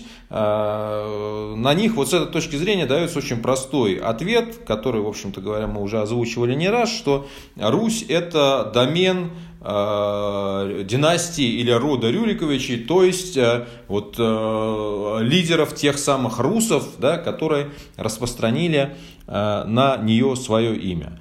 А теперь, что касается образования Руси как народа из церкви, еще раз здесь перед тем, как, собственно говоря, отвечать вот на этот вопрос, надо зафиксировать, да, что то, что будет сказано, Э, дальше э, не является отрицанием э, огромного исторического вклада, там, культурного вклада, да, который внесла православная церковь в становление русской идентичности, русской государственности в таком как бы, обобщенном смысле этого слова, да, и русской культуры. Э, но просто нужно э, очень четко расставить э, определенные акценты. Русь не была нацией. Древняя Русь не была нацией, не была страной в современном понимании. То есть так же четко, как вот она была империей, так же четко она не была ни нацией в современном смысле этого слова, что очевидно, потому что в то время, в общем-то, и не было Э, в принципе, модерных наций, да, э, не была, в общем-то, она и народом, и э, страной в таком полноценном понимании, скажем, если мы посмотрим в западных языках, nation, да, это то, что относится и к стране, и к народу. То есть вот то, что пытаются доказать как раз апологеты Древней Руси как единого народа, на мой взгляд, это не выдерживает никакой критики. А, потому что вот тот слой скажем, культуры, да, который, ну, условно можно было бы рассматривать как общенациональный или вот хотя бы общенародный, он был слишком узок по объективным причинам, он был слишком тонок. А, и он просто не успел распространиться и врасти в массы очень разного, разноплеменного в прямом смысле этого слова населения, значительная часть которого проживала вне городов, и э, не смог, потому что этот процесс был прерван Батыевым нашествием. То есть вот Батыево нашествие, оно кладет уже конец э, существованию э, Руси как единого политического организма и становится водоразделом, наверное, самым, самым глубоким водоразделом для русской истории, самым глубоким в каком смысле? Потому что вот все те драматические, скажем, разрывы, которые позже имели место уже э, в русской истории, э, как то э, реформация, да, ну, то есть реформы там Никоновские, как то Петровские реформы, как то там победа коммунистов, так или иначе, несмотря на вот э, те серьезные трещины и расколы, которые они порождали, а, они происходили на э, одной и той же э, геополитической платформе. А, вот Батыево нашествие, оно, собственно говоря, меняет саму платформу. То есть вот эта Балто-Черноморская платформа э, для русских, по крайней мере, уже в современном смысле этого слова, для великороссов, она остается за скобками, она остается уже как бы вне их истории, то есть она уходит в легендарную часть их истории и отходит к тем народам, которым впоследствии стали украинцы и белорусы. Да? То есть вот на периферии этого ранее единого пространства, на его северо-восточной периферии, э, возникает новое э, геополитическое и геокультурное образование, которая вот еще в момент сохранения этого единства называется Великой Русью, но, как уже не раз говорилось, Великой не потому, что она обладала старшинством, а потому что в традиционном э, таком понимании, в традиционных географических классификациях Великим э, называли то, что было расширением малого, а малым называлось что-то изначальное. Да? Вот поэтому эта зона э, колонизации из пределов там, Малой Руси, да, которая, наверное, могла бы быть вот частью э, некого континуума, который естественным путем э, действительно превратился бы в единую страну, в единый народ, она после вот этого Батыева нашествия, после разрыва этого единства, она превращается в самостоятельное политическое пространство, которое долгое время было связано с ордынским пространством, а, но а, по мере усиления вот этой русской части, а, зависимой от ордынского пространства, с одной стороны, и упадка ордынской, ну условно так ее назовем, метрополии, с другой стороны, происходит перетекание вот центра силы, центра тяжести этого пространства как раз в его русскую часть, и э, происходит перегруппировка, да, там, э, пересборка вот э, этого геополитического пространства вокруг нового геополитического и этнополитического центра силы, которым стала Великая Русь или Великоруссия. При том, что земли Малой Руси, где там уже отдельно можно говорить в каком-то смысле о Белой Руси, хотя в тот момент не было такой драматической, скажем так, и глубокой разницы внутри них, а, а, остаются в рамках а, другого политического образования, то есть в рамках Великого княжества Литовского и Русского. И что здесь можно сказать? Значит, можно сказать, что как страна, как народ уже в современном смысле этого слова, э, русские, э, современные русские, они формируются уже не на базе вот э, империи, традиционной империи, да, Киевско-Новгородской или Балто-Черноморской Руси.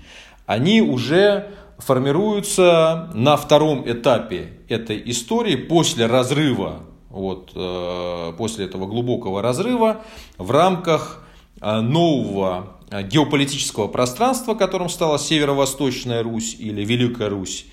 И по мере э, консолидации этого пространства сперва там шла конкуренция различных центров, потом э, выделился в качестве этого центра Э, доминирующего э, один из них, то есть как бы Москва, уже в рамках московского государства, которое э, естественным путем трансформируется в то, что мы знаем как Россию или как Великоруссию.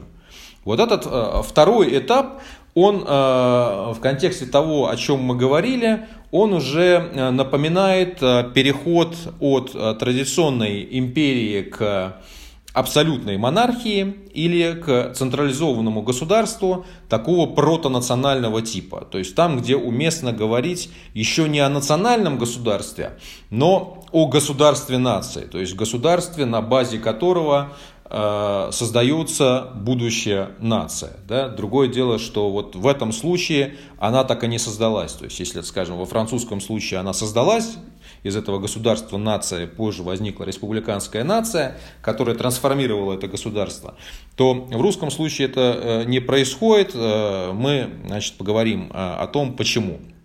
Значит, что происходит в русском случае? То есть, вот надо понимать, да, что вот этот период истории Московии, которые вот очень часто демонизируют, в том числе мои коллеги и единомышленники по, друг, по другим вопросам, и пытаются его представить как вот какую-то дикость, там, деспотию, отсутствие свободы и так далее, и так далее. То есть все это, собственно говоря, вот то, что они критикуют, оно, в общем-то, было присуще э, тем классическим, абсолютистским, э, монархическим протонациональным государством или государством-нациям, э, на базе которых, в общем-то, сформировались и западные народы.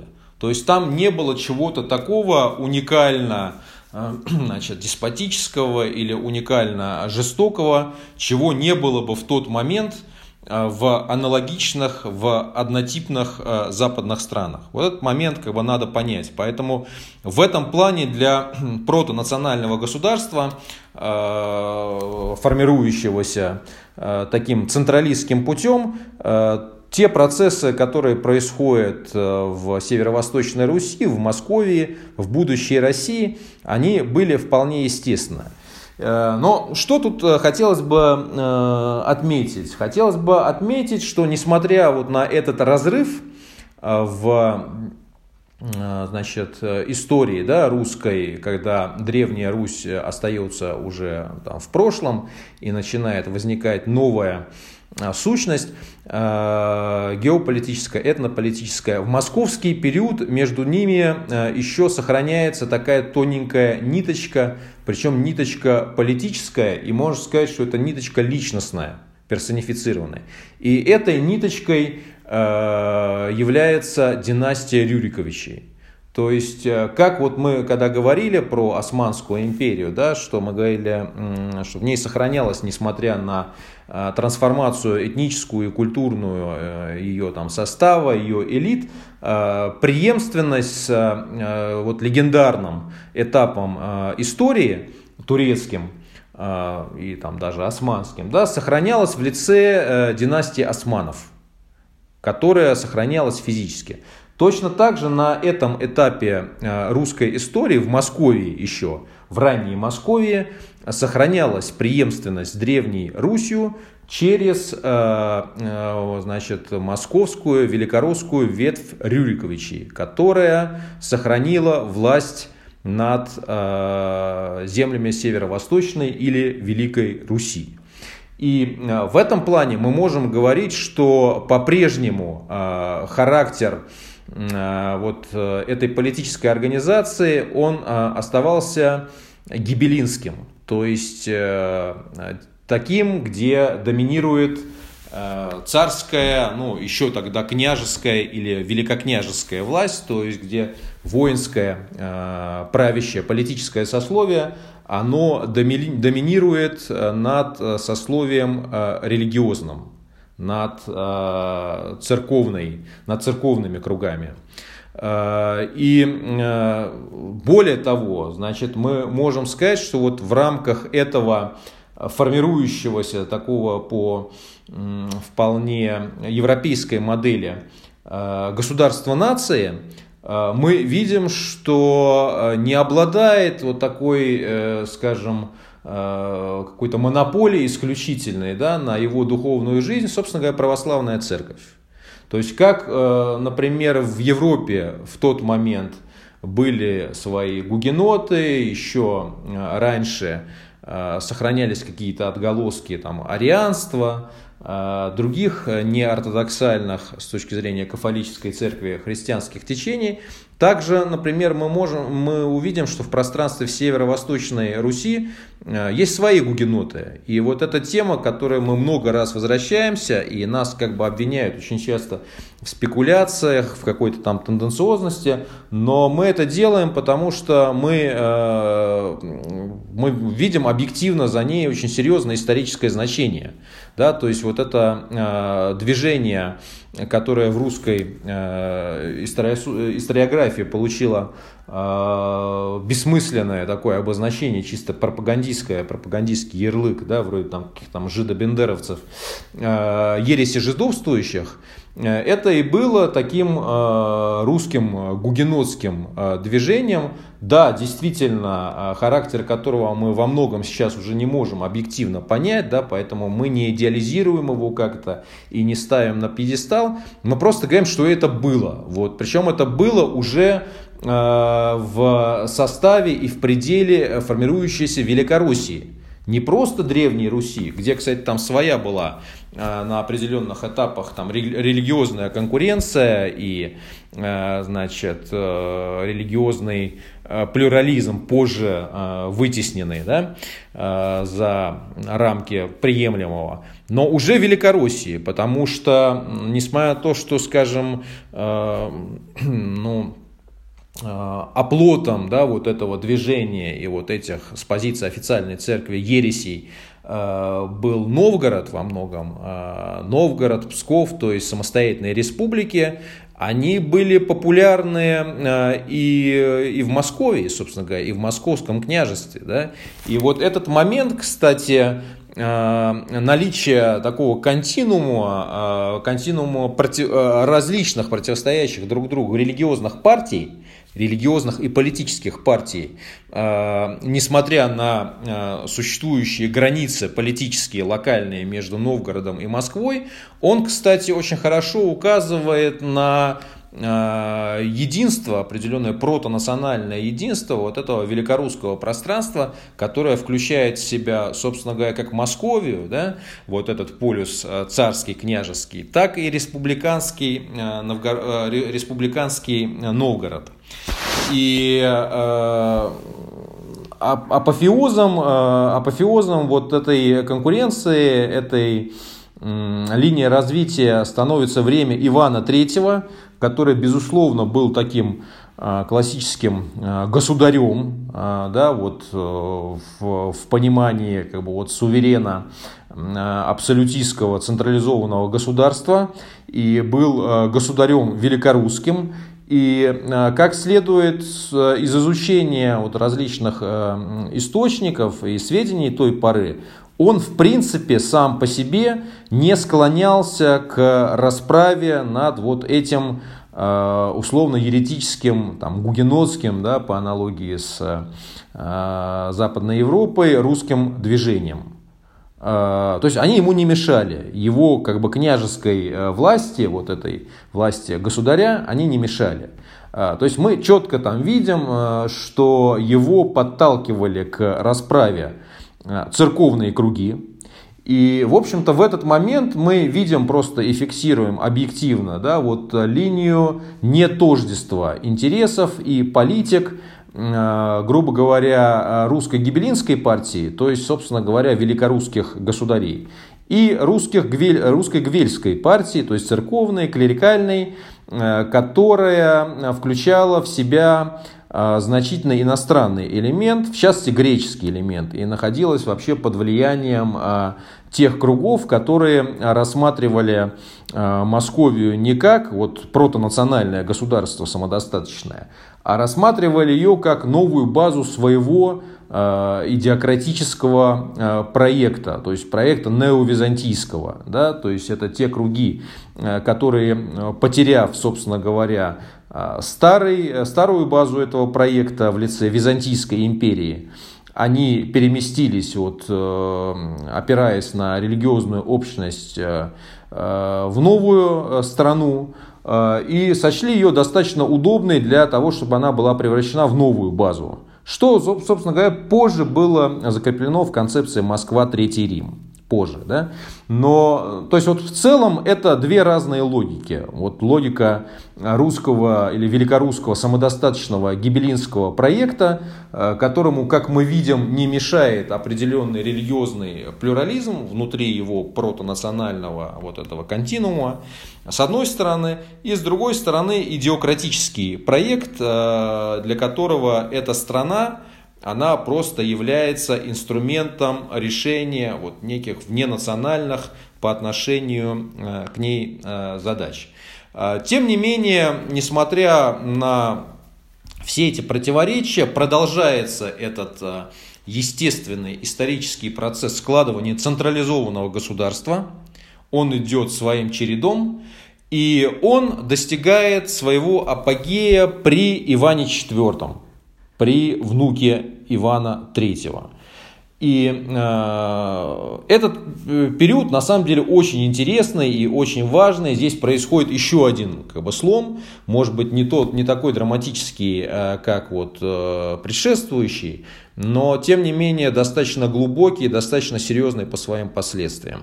В чем э, специфика этого периода? Ну, во-первых, действительно происходит превращение именно при Иване IV, а, Московии, Великой Руси из протонационального государства в государство а, имперск, с элементами империи уже в современном понимании. То есть именно таком, при котором некая национальная или этническая метрополия подчиняет себе колонии. То есть это то, что в советской историографии называлось формированием русского многонационального государства.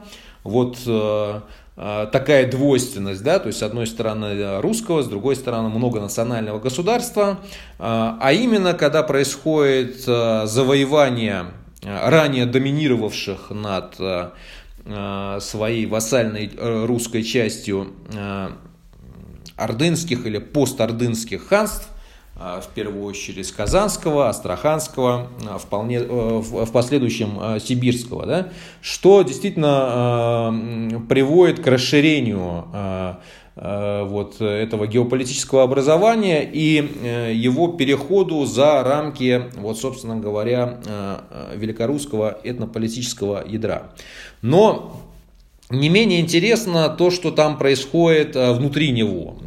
Внутри него собственно говоря, происходит э, такая серьезная ломка, связанная с попыткой, э, с попыткой трансформации вот этой власти, еще сохраняющегося во многом традиционного типа, основанного на династической легитимности, в модерную власть, тоже монархическую, безусловно, но нового такого институционального типа. То есть то, что соответствует первому этапу а, правления Ивана, который охарактеризовался проведением а, ряда реформ, достаточно продвинутых реформ по, в общем-то говоря, европейским, по европейским меркам.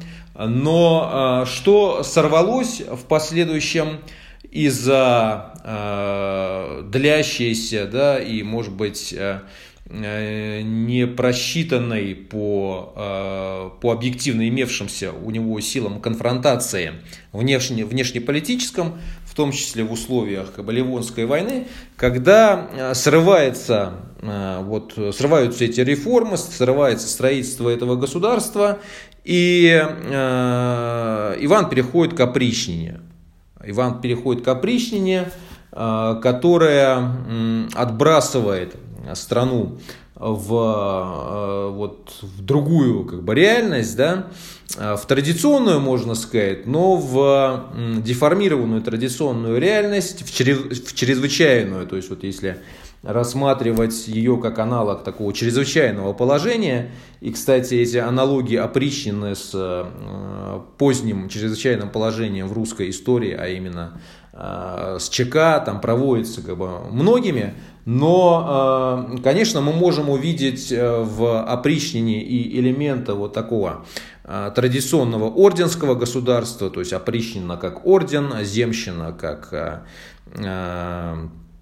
земщина как просто э, подвластная там, территория и население, но э, при любом раскладе как бы тут очевидно, что э, происходит срыв вот этой национальной или протонациональной государственной консолидации и институционализации. И э, значит, этот срыв, несмотря на последующую попытку в конце Ивана отыграть ситуацию, он э, ведет э, эту, э, эту страну, да, это политическое образование э, к масштабному э, коллапсу, э, вылившуюся в то, что в последующем стало известно в русской историографии э, под именем Смуты.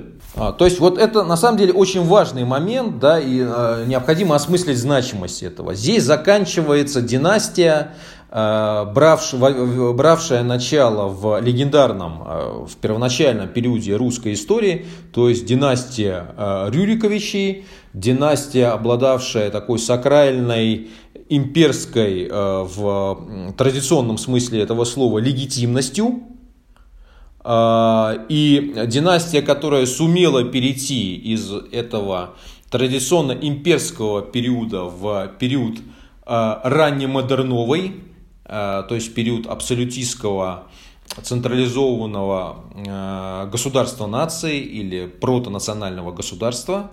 Э, и в этот момент происходит обрыв, и в этом обрыве наступает новый, чрезвычайно интересный период русской истории, последствия и глубокое содержание по моему такому твердому убеждению, они просто не осмысливаются или они искажаются э, под углом э, такой пропагандистской оптики. Что в нем интересного? В нем интересно, собственно говоря, то, что когда э, заканчивается власть вот этой сакральной русской династии, действительно хозяев русской земли или своего домена да, по праву крови, проявляются разные конкурирующие проекты.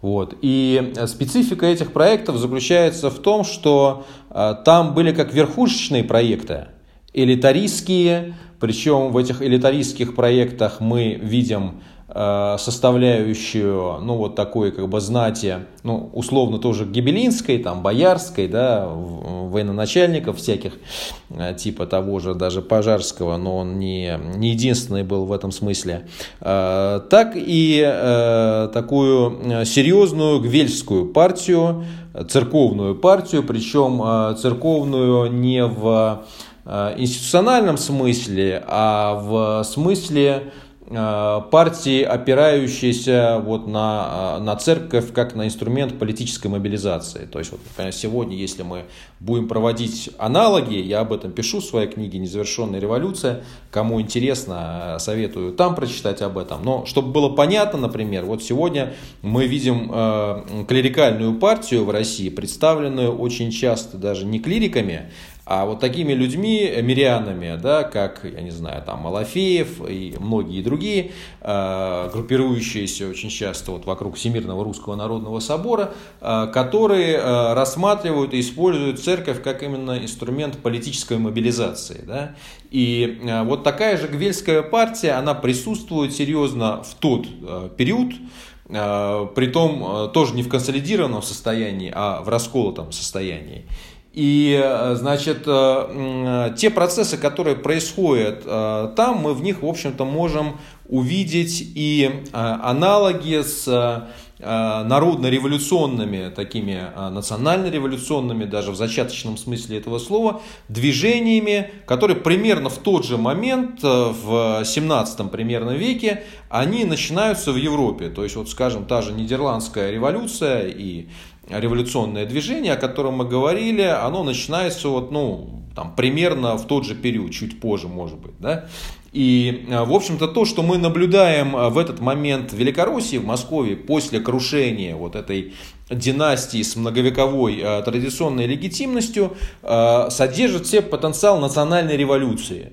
Причем национальная революция не французского типа, которая родилась э, просто из э, э, значит, трансформации абсолютистского монархического государства в абсолютистское республиканское государство.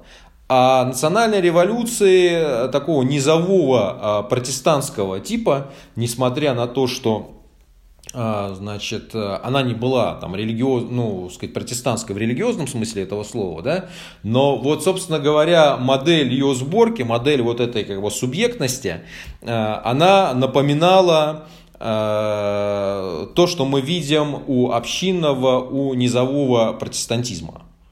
Ну и в этом смысле, скажем, если можно рассматривать как, э, как э, вот составляющую вот такого низового, протеста, э, низового протестантизма тех же гуситов, да, которые с точки зрения многих, они не были протестантами в классическом вот таком богословском смысле этого слова, и где-то даже там сближались с, с православными по определенным э, моментам, э, то точно так же, в общем, мы можем говорить об определенном об определенных элементах низового протестантизма, которые э, зрели в православной среде и э, которые в каком-то смысле продолжали вот, и несли в себе тот импульс, да, проявившийся еще вот в этом движении русских гугенотов, которые, в общем-то, тоже изначально родились именно в православной Э, среде. А, но а, вот э, эта разношерстная потенциальная национальная революция,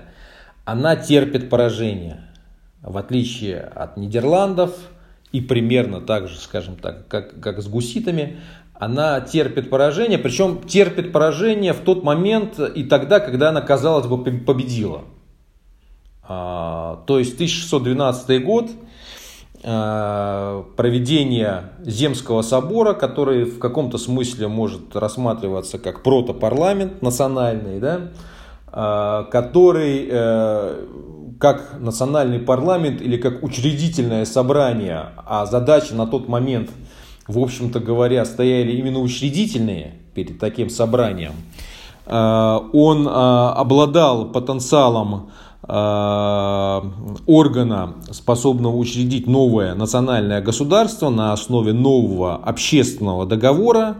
Вместо этого вместо э, создания вот такой э, современной национальной э, системы, в которой ее лидер, ее глава, представитель вот этого коллективного политического тела подчинен нации на принципах договора, на принципах закона, передает всю полноту власти Романовым, причем передает э, э, эту полноту власти э, тем кругам, которые по большому счету, они, в общем-то говоря, были связаны с враждебными этой национальной, национальной освободительной революции силами, силами и передает им. Потому что, в общем, хорошо известно, что Филарет, как, значит, отец, да, первого Э, избранного э, номинальным царем Романова, он э, был как раз человеком, который находился в стане там, внешних врагов вот этой русской национально-освободительной революции.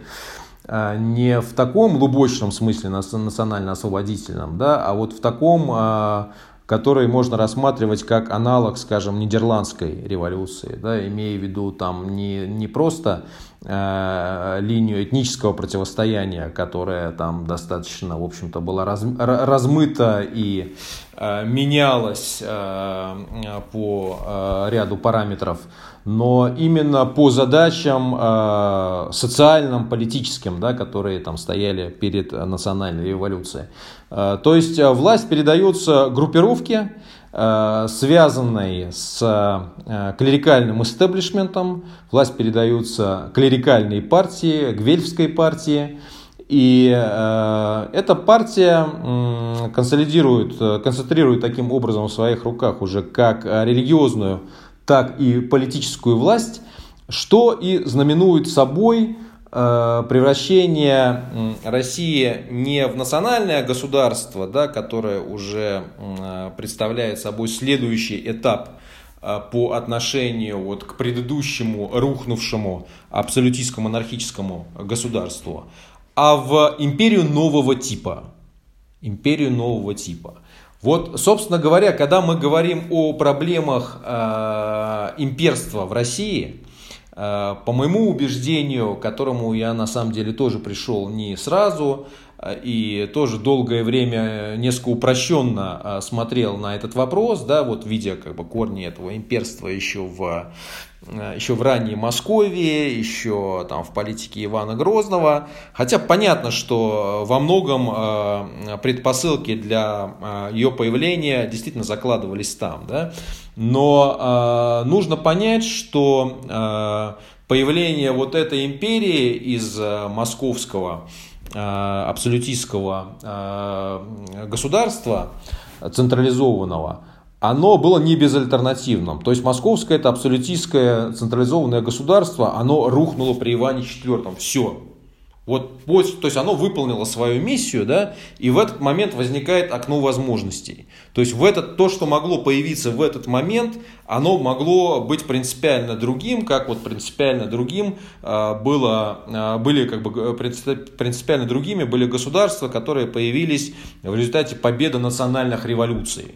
А, там же, где, кстати, тоже до этого веками а, царствовали эти абсолютистские монархии. Да? Но а, в России вместо этого, вместо появления национального государства с общественным договором и с, подчиненным национальному, с подчиненной национальному парламенту властью, появляется империя нового типа. Вот это очень важный момент. Империя именно нового типа. А, в чем же ее специфика? Это империя нового типа по отношению как к традиционной империи, так и к национальному государству. Во-первых, в отличие от э, вот, той традиционной русско-великорусской э, э, политической традиции, которая, э, несмотря вот на этот разлом, э, сохраняет свою преемственность в династии Рюриковичей э, и которая является гибелинской, новая власть, новая группировка, она по своему происхождению является гвельской. Это очень важно понять. То есть она опирается на клерикальные круги. Она не имеет династической легитимности. Она не может править по праву крови. Вот. И э, с династической точки зрения Романовы это седьмая вода на киселе изначально, в принципе. Да? То есть сейчас, в общем-то, мы знаем, что э, их права в значительной степени на там, престол, на то, чтобы наследовать Рюриковичем, они были основаны на фальсификациях даже в тот момент, даже изначально, ну не говоря уже о том, что, в общем-то, это происходило тогда, когда еще были живые Рюриковичи.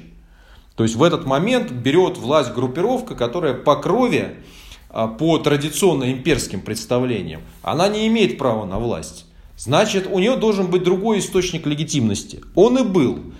Но он был не гибелинским, а гвельфским. То есть он был церковным. Эти, э, эта группировка в силу как бы, слабости там, своей э, династической да, и сомнительности, она опирается на тот полюс, э, на ту как бы конкурирующую да, группировку, которая находилась в сложных отношениях с Рюриковичами, с московскими государями всю историю. То, что, в общем-то говоря, мы видим и при Иване Третьем, который колебался, да, и, и даже при Иване Четвертом. Э, который вот с точки зрения, зрения именно церковной, клерикальной, на самом деле является очень спорной фигурой. И, в общем-то, считается, что во многом он вел антицерковную, антиклерикальную э, политику, э, что в частности выразилось в решениях значит, Стоглавого собора, да и, в общем-то, в последующем, вот в этом орденском государстве, которое он создал, в опричнине, он пытался де-факто совмещать в себе функции и э, условно-светского, да, и религиозного вождя, выступая как вот такая как бы мистическая фигура. Причем, в общем-то, что тут интересно, да? Интересно то, что э, уже тогда, как бы, когда вот это, э, когда остатки этой традиционной легитимности рухнули, и когда начались э, э, народные движения низовые, э, как они происходили? Э, они происходили вокруг так, называемых э, самозванцев. Ну а что такое самозванцы? Самозванцы это люди, которые себя выдавали за законных царей за там, убитого царевича э, Дмитрия, в частности, ценность которого заключалась в чем? Вот на фоне там, Бориса Годунова, на, на фоне последующих как бы, вот, правителей, в том, что он был носителем царской крови, то есть крови Рюриковичей. И здесь мы видим, да, как вот такие архетипические глубинные представления они сохраняются и они становятся основанием уже для выстраивания э, национально-революционного такого ну, как бы нарратива, там, дискурса уже в тех условиях, когда вот это абсолютистское государство объективно рухнуло.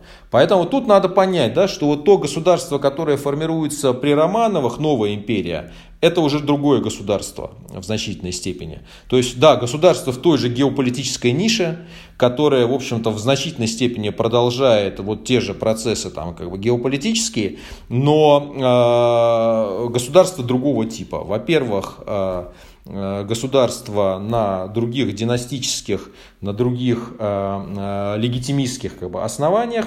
Во-вторых, важный как бы, момент, да, что как уже было сказано, в Великой Руси, в Северо-Восточной Руси, по сути, начинает формироваться новая страна, новый народ. Э, этот новый народ, он, конечно, хранит память о своей легендарной прародине, значит, он носит имя Руси, то же самое имя, которое носят Э, люди, оставшиеся в другом политическом образовании, э, а именно в сперва Великом княжестве Литовском и Русском, а потом и в так называемой Федерации трех народов, то есть Речь Посполитая переводится как общее дело. Это не, это не аналог Польши, да, это, то есть не синоним Польши. Польша была одной из частей вот этой федерации или республики трех народов, где, куда помимо нее входили а, Литва и Русь. И вот а, эта самая Русь, которая входила в эту федерацию, она была Западной Русью или Юго-Западной Русью. То есть той Русью, которая существовала на территории нынешней Украины и Белоруссии. Ну, то есть, по сути, это были две разные страны, которые сохраняли, конечно, память о Э, своей какой-то древней общности, о легендарной истории. И это, в общем-то, давало э, в такие э, моменты драматические, которые вот была так называемая смута, давала основание различным амбициозным и авантюристическим группировкам обосновывать вот свои претензии на захват Э, чужого наследства, то есть, собственно говоря, те, кого называли там поляками в тех событиях, да, начала 17 века, э, в массе своей они не были поляками, то есть это были как раз русины, да, то есть предки нынешних в основном украинцев и белорусов. И эти русины именно по э, там, праву, как они считали, как бы того, что им принадлежит вот это наследие там, Руси э, на те земли, которые носят ее имя, в условиях, когда ее государственность потерпела крах, они, опираясь на это, пытались поставить ее под свой контроль. Но в тот момент, в общем-то, там уже сформировалась э, самостоятельная политическая и этнокультурная единица, и пространство, которое не воспринимало их как своих. То есть вот несмотря на это, это, это двойственная очень ситуация, да, они безусловно сохраняли э, память о там, каком-то своем древнем единстве, но при этом также очевидно это были уже разные народы в э, этнокультурном и в геополитическом э, э, понимании. И там, в частности для Руси, для, Велик... Э, там, для, для Великой Руси, для Великороссии, это было выражено в том, что э, выходцев из э, Руси юго-западной или там вот литовско-польской, э, их называли литвинами или, если речь идет об украинцах, их называли э, черкасами. А, то есть объективный ход истории, а, он вел к тому, что это должны были быть два разных государства в тот момент и два разных этногеополитических пространства. А, как в том случае, если бы власть сохраняли великорусские традиционные государи из Рюриковичей, так и в том случае, если бы победила национальная великорусская революция – которая вот позиционировалась как револю... революция против поляков, э, которые на самом деле были скорее не поляками, а украинцами, да, и там белорусами, включаемыми вот в состав этих поляков. Но э, после того, как власти пришла группировка, во-первых, клерикальная, во-вторых, в общем-то, связанная тесными, э, тесными связями, тесными контактами с вот этими Э, церковными польско-литовско-русскими кругами, э, она начинает э, трансформацию этой Великороссии в нечто в национальном отношении другое. То есть она начинает выстраивать национальный проект, отталкиваясь не от специфики, не от специфики почвы, не от специфики вот этой Великороссии, да, и не от специфики даже ее сформировавшейся, в общем-то, объективно уже э, и естественно в этой нише духовной традиции, которая э, была зафиксирована вот в так называемом староверчестве.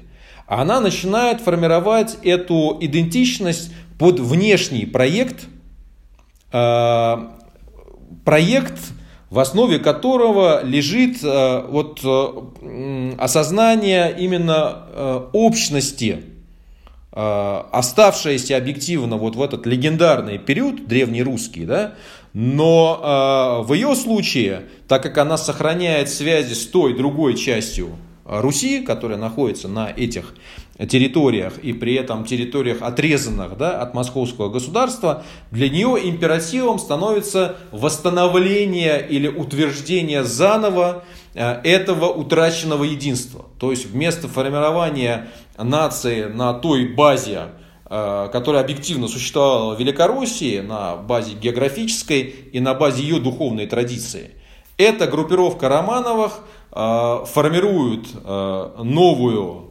общность, новый политический проект, переделывая это пространство, что, конечно, начинается в первую очередь с религиозных реформ, сутью которых была ломка, по сути, малорусскими клерикалами великорусской э, самобытной традиции. Вот, в общем-то говоря, суть этнополитическая так называемого раскола – это захват власти духовной, э, идейной в московском государстве э, кругами э, малорусских церковников, клерикалов, которые, в общем-то, взялись, тоже надо это четко понимать, они взялись не, не из ниоткуда. Они пришли с Романовыми, которые, в общем-то, стали триггерами вот этих кругов, э, как выразители интересов вот этой гвельской партии с малорусскими корнями они привели с собой, в общем-то говоря, и э, основные ее силы э, цивилизаторские, которые начинают ломку Великороссии. И эта ломка идет сразу во многих направлениях. Это духовная ломка, это политическая ломка, это Э, значит, укрепление абсолютизма, э, который не был изначально абсолютизмом. То есть династия Романовых была слабой, как мы сказали. То есть ее избрал, по сути, национальный парламент, по э, итогам национальной революции, не состоявшейся или преданной национальной революции. Да? И вот в ходе этого укрепления своей власти эти элементы зачаточного парламентаризма, там, совещательности и так далее, они начинают оттесняться, вытесняться, то есть происходит э, формирование нового абсолютизма, э, форсированно происходит э, закрепощение русского населения, начинаются репрессии, причем это репрессии, в общем-то, в отношении того коренного как бы, населения, которое сохранило верность своей традиции. То есть перед нами государство нового типа, империя нового типа. Она является империей в том смысле, что э, характер ее власти трансцендентный, да, то есть он не зависит от нации. А, значит, она не учреждается вот нацией, да, вот в свое время нация как бы ее э, утвердила, да, но э, очень быстро, э, очень быстро э, эта нация, передавшая ей, ей э, власть, она оказалась растоптанной ею же, да, и э, эта власть, она действительно является трансцендентной э, по отношению к, к почве, э, к населению, и она, в общем-то, является не просто трансцендентной вот в таком политологическом смысле, но объективно она, в общем-то, была чуждой да, вот, э, в плане ее происхождения. То есть в этом смысле это империя. Это не национальное государство, это империя. Но это не империя того традиционного типа, которая осталась в истории, э, во-первых, э, Древней Руси, и элементы которой сохранялись в Руси э, Московской, Северо-Восточной, Великой до падения династии Рюриковичей как последней легитимной, традиционной имперской русской династии. И дальше уже вот этот созданный, заданный Романовыми в неположенный абсолютистский, цивилизаторский характер власти вот этой новой империи, он уже доводится до своего логического завершения и э, достигает своего апофеоза э, во время реформ Петра, который добивает, в общем-то, остатки даже того, что еще сохранялось э, при Романовых, то есть при коренных Романовых, потому что с Петром Э, вот эта недолговечная э, в генеалогическом смысле этого слова династия, она фактически э, прекращает свое существование, и после Петра Романова по прямой мужской линии, то есть вот в традиционном понимании, да, генеалогическом, они уже сходят со сцены, и э, вот э, имя этой э, династии, которая, в общем-то, изначально обладала сомнительной династической легитимности, оно просто становится таким брендом, да, под, э, под которым свою власть реализуют другие группировки, в основном уже от, откровенно иностранного просто происхождения, просто, так сказать, импортированные, да, и, э, значит, э, э, к Руси Э, я уж не говорю про великорусов, э, отношения не имеющие. Элита при этом становится откровенно колониальной и на определенных периодах истории просто иностранной, преимущественно. Народ превращается в массе своей просто в бесправное тягло, и при этом же э, происходит разрастание вот этого имперского колониалистского государства, э, которое охватывает все новые и новые народы. Э, вот. Но что интересно, да, то есть вот помимо народов, которые являются там, откровенно чужими в этническом отношении, и отличия которых от его первоначального там, ядра этого великорусского там, просто очевидно, ну, условно, там не русские народы, то, что называется не русскими народами, и не русскими провинциями, которых становится все больше. Э, драматический характер, причем драматический уже для обеих сторон, драматические последствия, здесь сыграла объединение или как э, об этом говорит тради... не традиционная, а вот э, мейнстримная да, русская историография, воссоединение в едином э, не просто государстве, а вот в таком квазинациональном смысле э, Великой, Малой и Белой Руси, э, которые, как уже было сказано, де-факто были э, самостоятельными и конкурирующими этнополитическими единицами, хоть, в общем-то, из общей легендарной истории, и э, которые тяготели действительно там к своей самостоятельности, и это касается не только э, Великой Руси или Великороссии, да, это касается, собственно говоря, и Малой Руси, где э, тут просто тоже надо понимать, что Малая Русь, она стала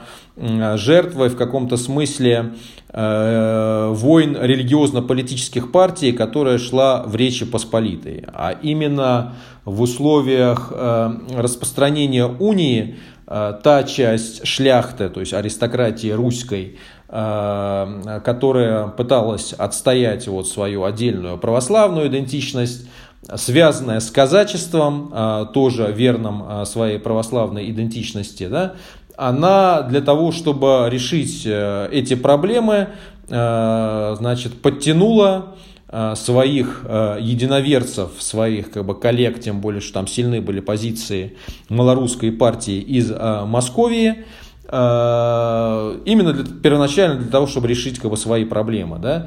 Вот. Но когда эти проблемы были решены, но трансформация самой Московии уже приобрела необратимый характер, и трансформация вот в эту такую откровенно э, колониальную, колониалистскую империю, э, ее уже нельзя было остановить и э, просто использовать там Московию, которая превращалась после Петра в Российскую империю, не получилось.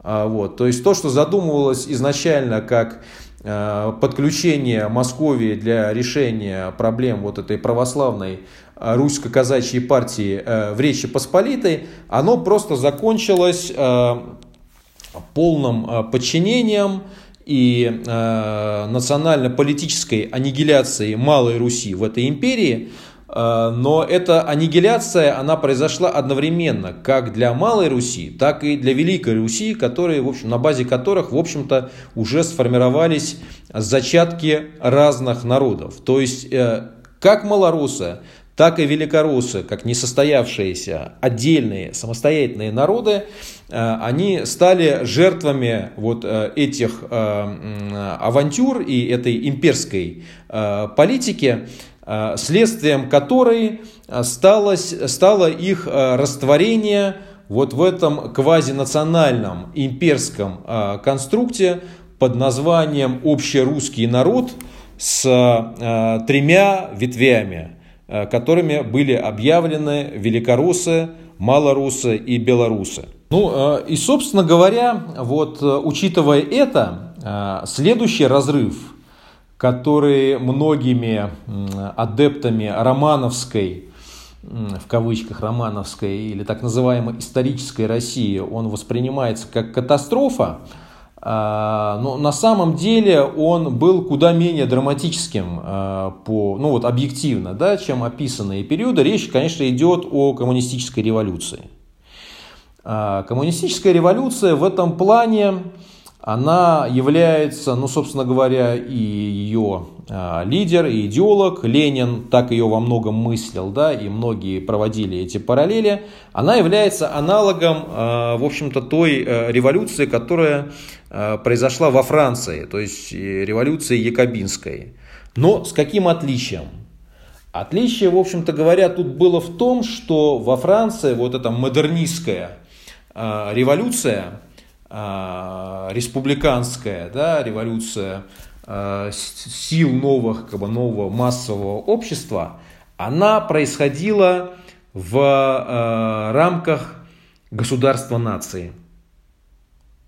А в России такая же революция, вот какой была революция якобинская, то есть революция массовая, модернистская, она происходила на базе империи.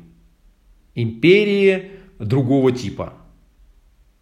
И э, в отличие, скажем, от Османской империи, да, где э, тоже вот в революции на ее э, обломках э, можно найти схо- схожие элементы с Ягобинской революцией, э, там эта революция приобрела, националистический характер, э, именно благодаря тому, что ее лидеры, ее движущие силы, они Э, сознательно отказались от этого имперского бэкграунда и решили на основе оставшегося от этой империи ядра строить национальное государство. В России, в коммунистической России, э, эта э, неоякобинская или русско-якобинская революция происходила на базе имперского ядра. То есть ее идеологи, ее движущие силы не мыслили ее как национальную.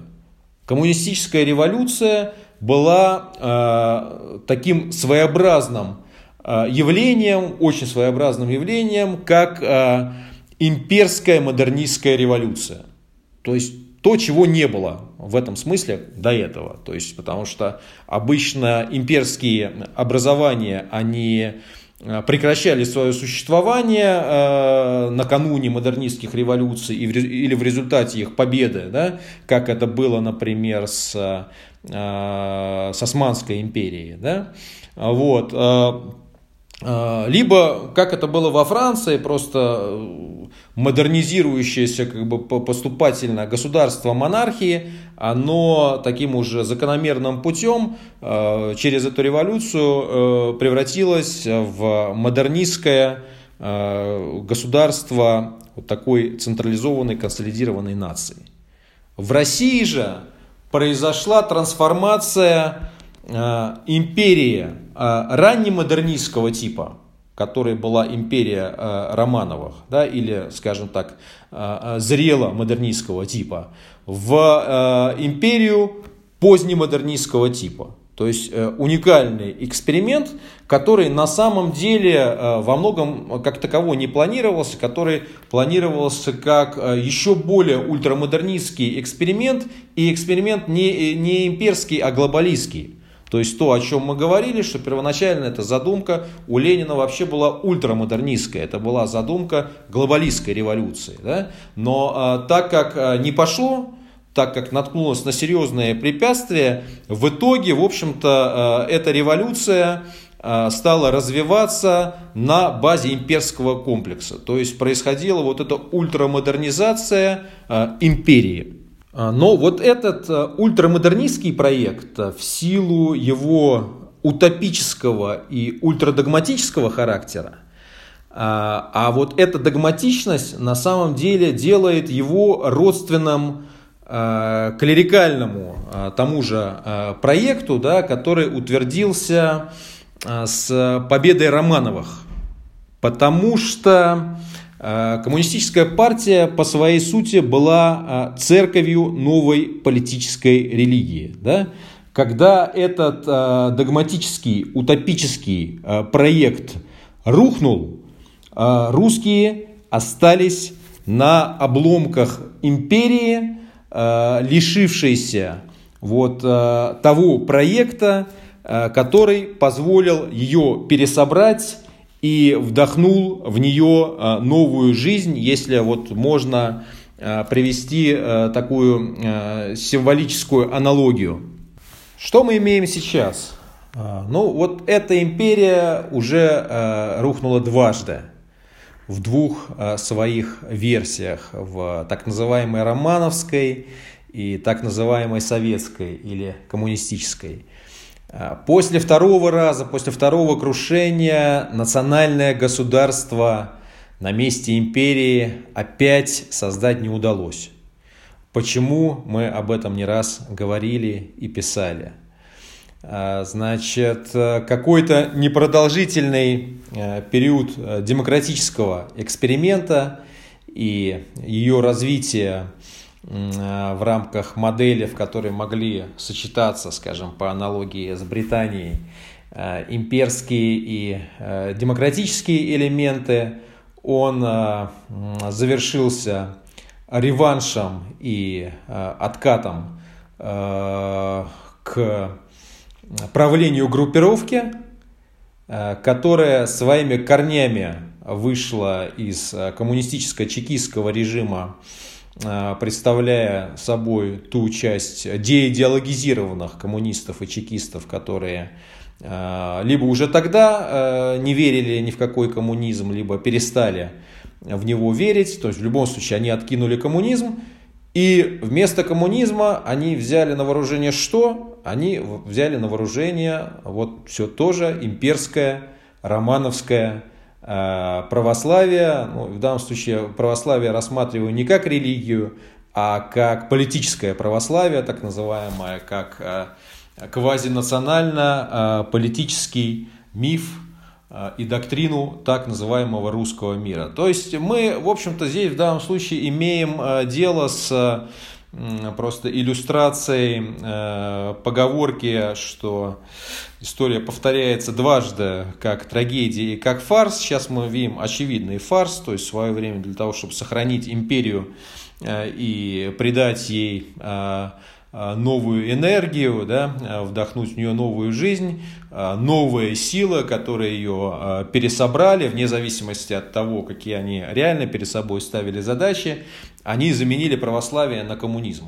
Да? Сейчас на ее обломках, когда, в общем-то, отсутствуют э, какие-либо основания объективные для того, чтобы империю поддерживать и воссоздавать, в первую очередь из-за изменившейся демографической Э, ситуация, кардинально изменившаяся демографическая ситуация, э, потому что основой обеих этих империй, и романовской, и коммунистической, была мощная русская, в первую очередь, великорусская демография. Сейчас ее нет, очевидно. Да? Э, значит, и поэтому вот имперский реваншизм в этой ситуации, он выглядит примерно как попытки а, там, я не знаю, 50-60-летнего спортсмена вернуть себе нагрузки, которые у него были на пике его спортивной карьеры, карьеры там, в 20, там, 25-30 максимум лет. И понятно, чем все это обычно заканчивается.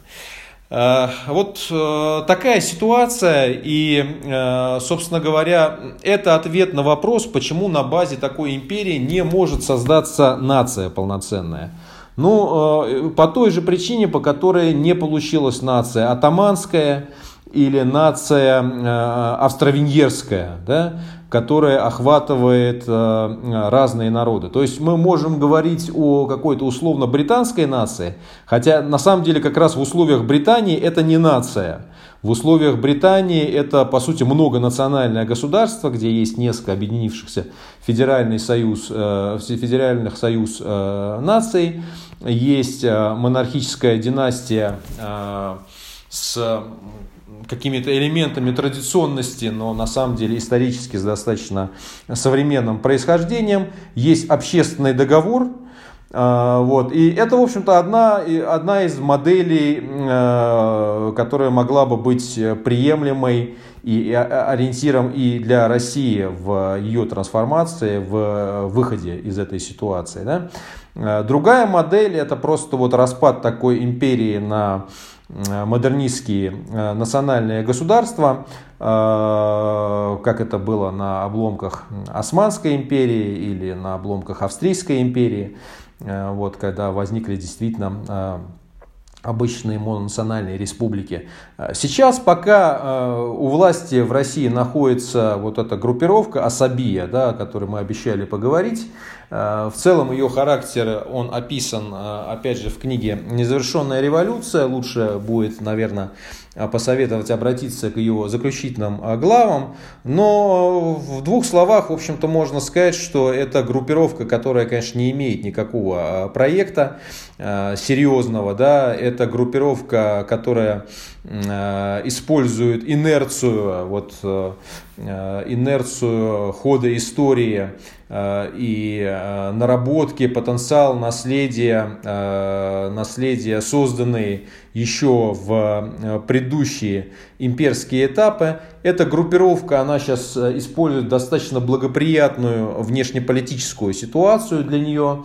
И надо сказать, что она действительно эффективно сейчас играет на внешнеполитической арене э, в свете того, что вот западный мир, в частности западный мир, который ушел, конечно, гораздо дальше, там, чем Россия, а, но несмотря на это, он оказался сейчас вот в таком межфазовом промежутке, когда э, старый уклад, старая эпоха, они как бы отмирают, э, но продолжают э, там, сопротивляться наступлению нового, нового еще не вступил в свои права, и в ситуации, когда, грубо говоря, вот этот там мир, да, порядок, он остался без хозяина, а, вот эта захватившая власть мафия, по сути, это, это, это, это шпана, она пытается Э, использовать э, вот а, это отсутствие хозяина для того, чтобы хулиганить, для того, чтобы наводить свои порядки, для того, чтобы вести себя откровенно по-бандитски. Ну, это в мире. В стране в целом основное ее, э, как бы, основное бедствие вот от ее политики, да, но есть на самом деле много последствий в области экономики, там, демографии, социального развития и так далее, и так далее. Но это все следствие. Основная причина в том, что, в общем-то, они не дают э, развиваться гражданскому обществу, они не дают проявлять себя разным силам. И поэтому вот такая супермонополистическая особия, которая пытается удержать как э, монолит э, страну, вот. И что интересно, придать этому монолиту характер нации, консолидированной нации, при этом, э, не будучи властью национальной в том плане, что не будучи властью подотчетной этой нации.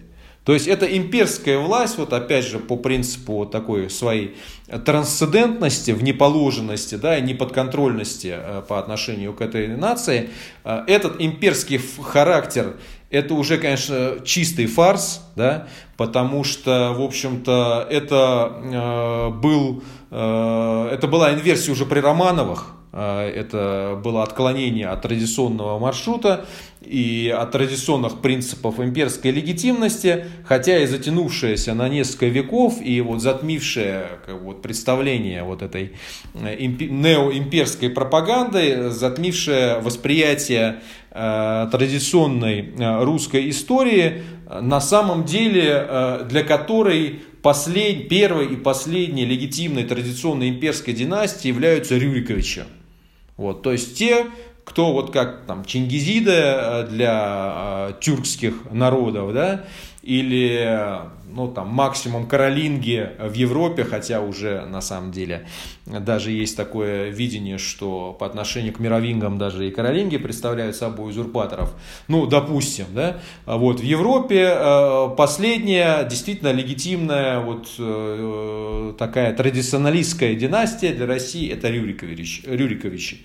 Рюриковичей нет, Романовы это, в общем-то, это уже тогда было фарсом, вот, сейчас это фарс, просто это ходячая комедия, вот, то, что себя представляет как дом Романовых, да, коммунистический проект, это, это был очень серьезный проект, и при том, что мы можем относиться к нему, как мы и делаем, там, враждебно и абсолютно антагонистически, но это действительно было явление и, и русской, и мировой истории, и это то от сопричастности, к чему можно испытывать, ну, такие, как бы, эмоции, да, что вот э, э, пусть там зло, да, но зло такого масштаба все-таки э, родилось в нашей стране, и э, э, стала э, продуктом, стала результатом русской интеллектуальной культуры. Вот. А это вот это паразитирующее на наследии романовского имперского периода и коммунистического имперского периода Э, группировка, она э, является имперским только в том смысле, что она не является национальной, она не является подотчетной нацией, при этом она пытается эту нацию лепить как конструкт таких как бы чистых подданных да, себе э, по отношению как бы к себе. И подданные, этот, этот, этот монолит по аналогии, я не знаю, там с австро-венгерской э, несостоявшейся нацией или османской, или новой исторической общности советский народ, они пытаются слепить не просто из разных народов, но из того, что, в общем-то, уже оформилось как разные нации в результате вот этой советской вестфализации да, и появления национальных республик и так далее. Сейчас пытаясь это все как бы пересматривать э, и отыгрывать э, к ситуации до февраля 2017 года. Поэтому, конечно, это обреченный, исторически обреченный эксперимент, но э, надо понимать, какие из него могут быть выходы. Э, э, понятно, да, что в условиях отсутствия гражданской э, нации, как бы, полноценной, э, значит, э, деконструкция этого режима э, она может начаться тогда, когда э, произойдет вот в силу Э, в силу э, деконструкции вот этой монополистической пока консенсусной э, системы власти начнется конфликт особи, которые как уже присутствуют да, вот в этом пуле, пуле особей, так присутствует потенциал как бы их появления, но сегодня они просто закатаны под асфальт. Вот этот асфальт он начнет лопаться, вот, и эти особи начнут как бы, проявляться. А, и я думаю, что появятся самые разные, неожиданные и интересные особии. Да? Но так или иначе, сегодня а, любая там, особия, она а, должна легитимизировать себя в политике, значит, в системе символов там, и ценностей, модернистской э, эпохи да, и в условиях международного права это то, что так или иначе привязано э, к нациям, к государствам.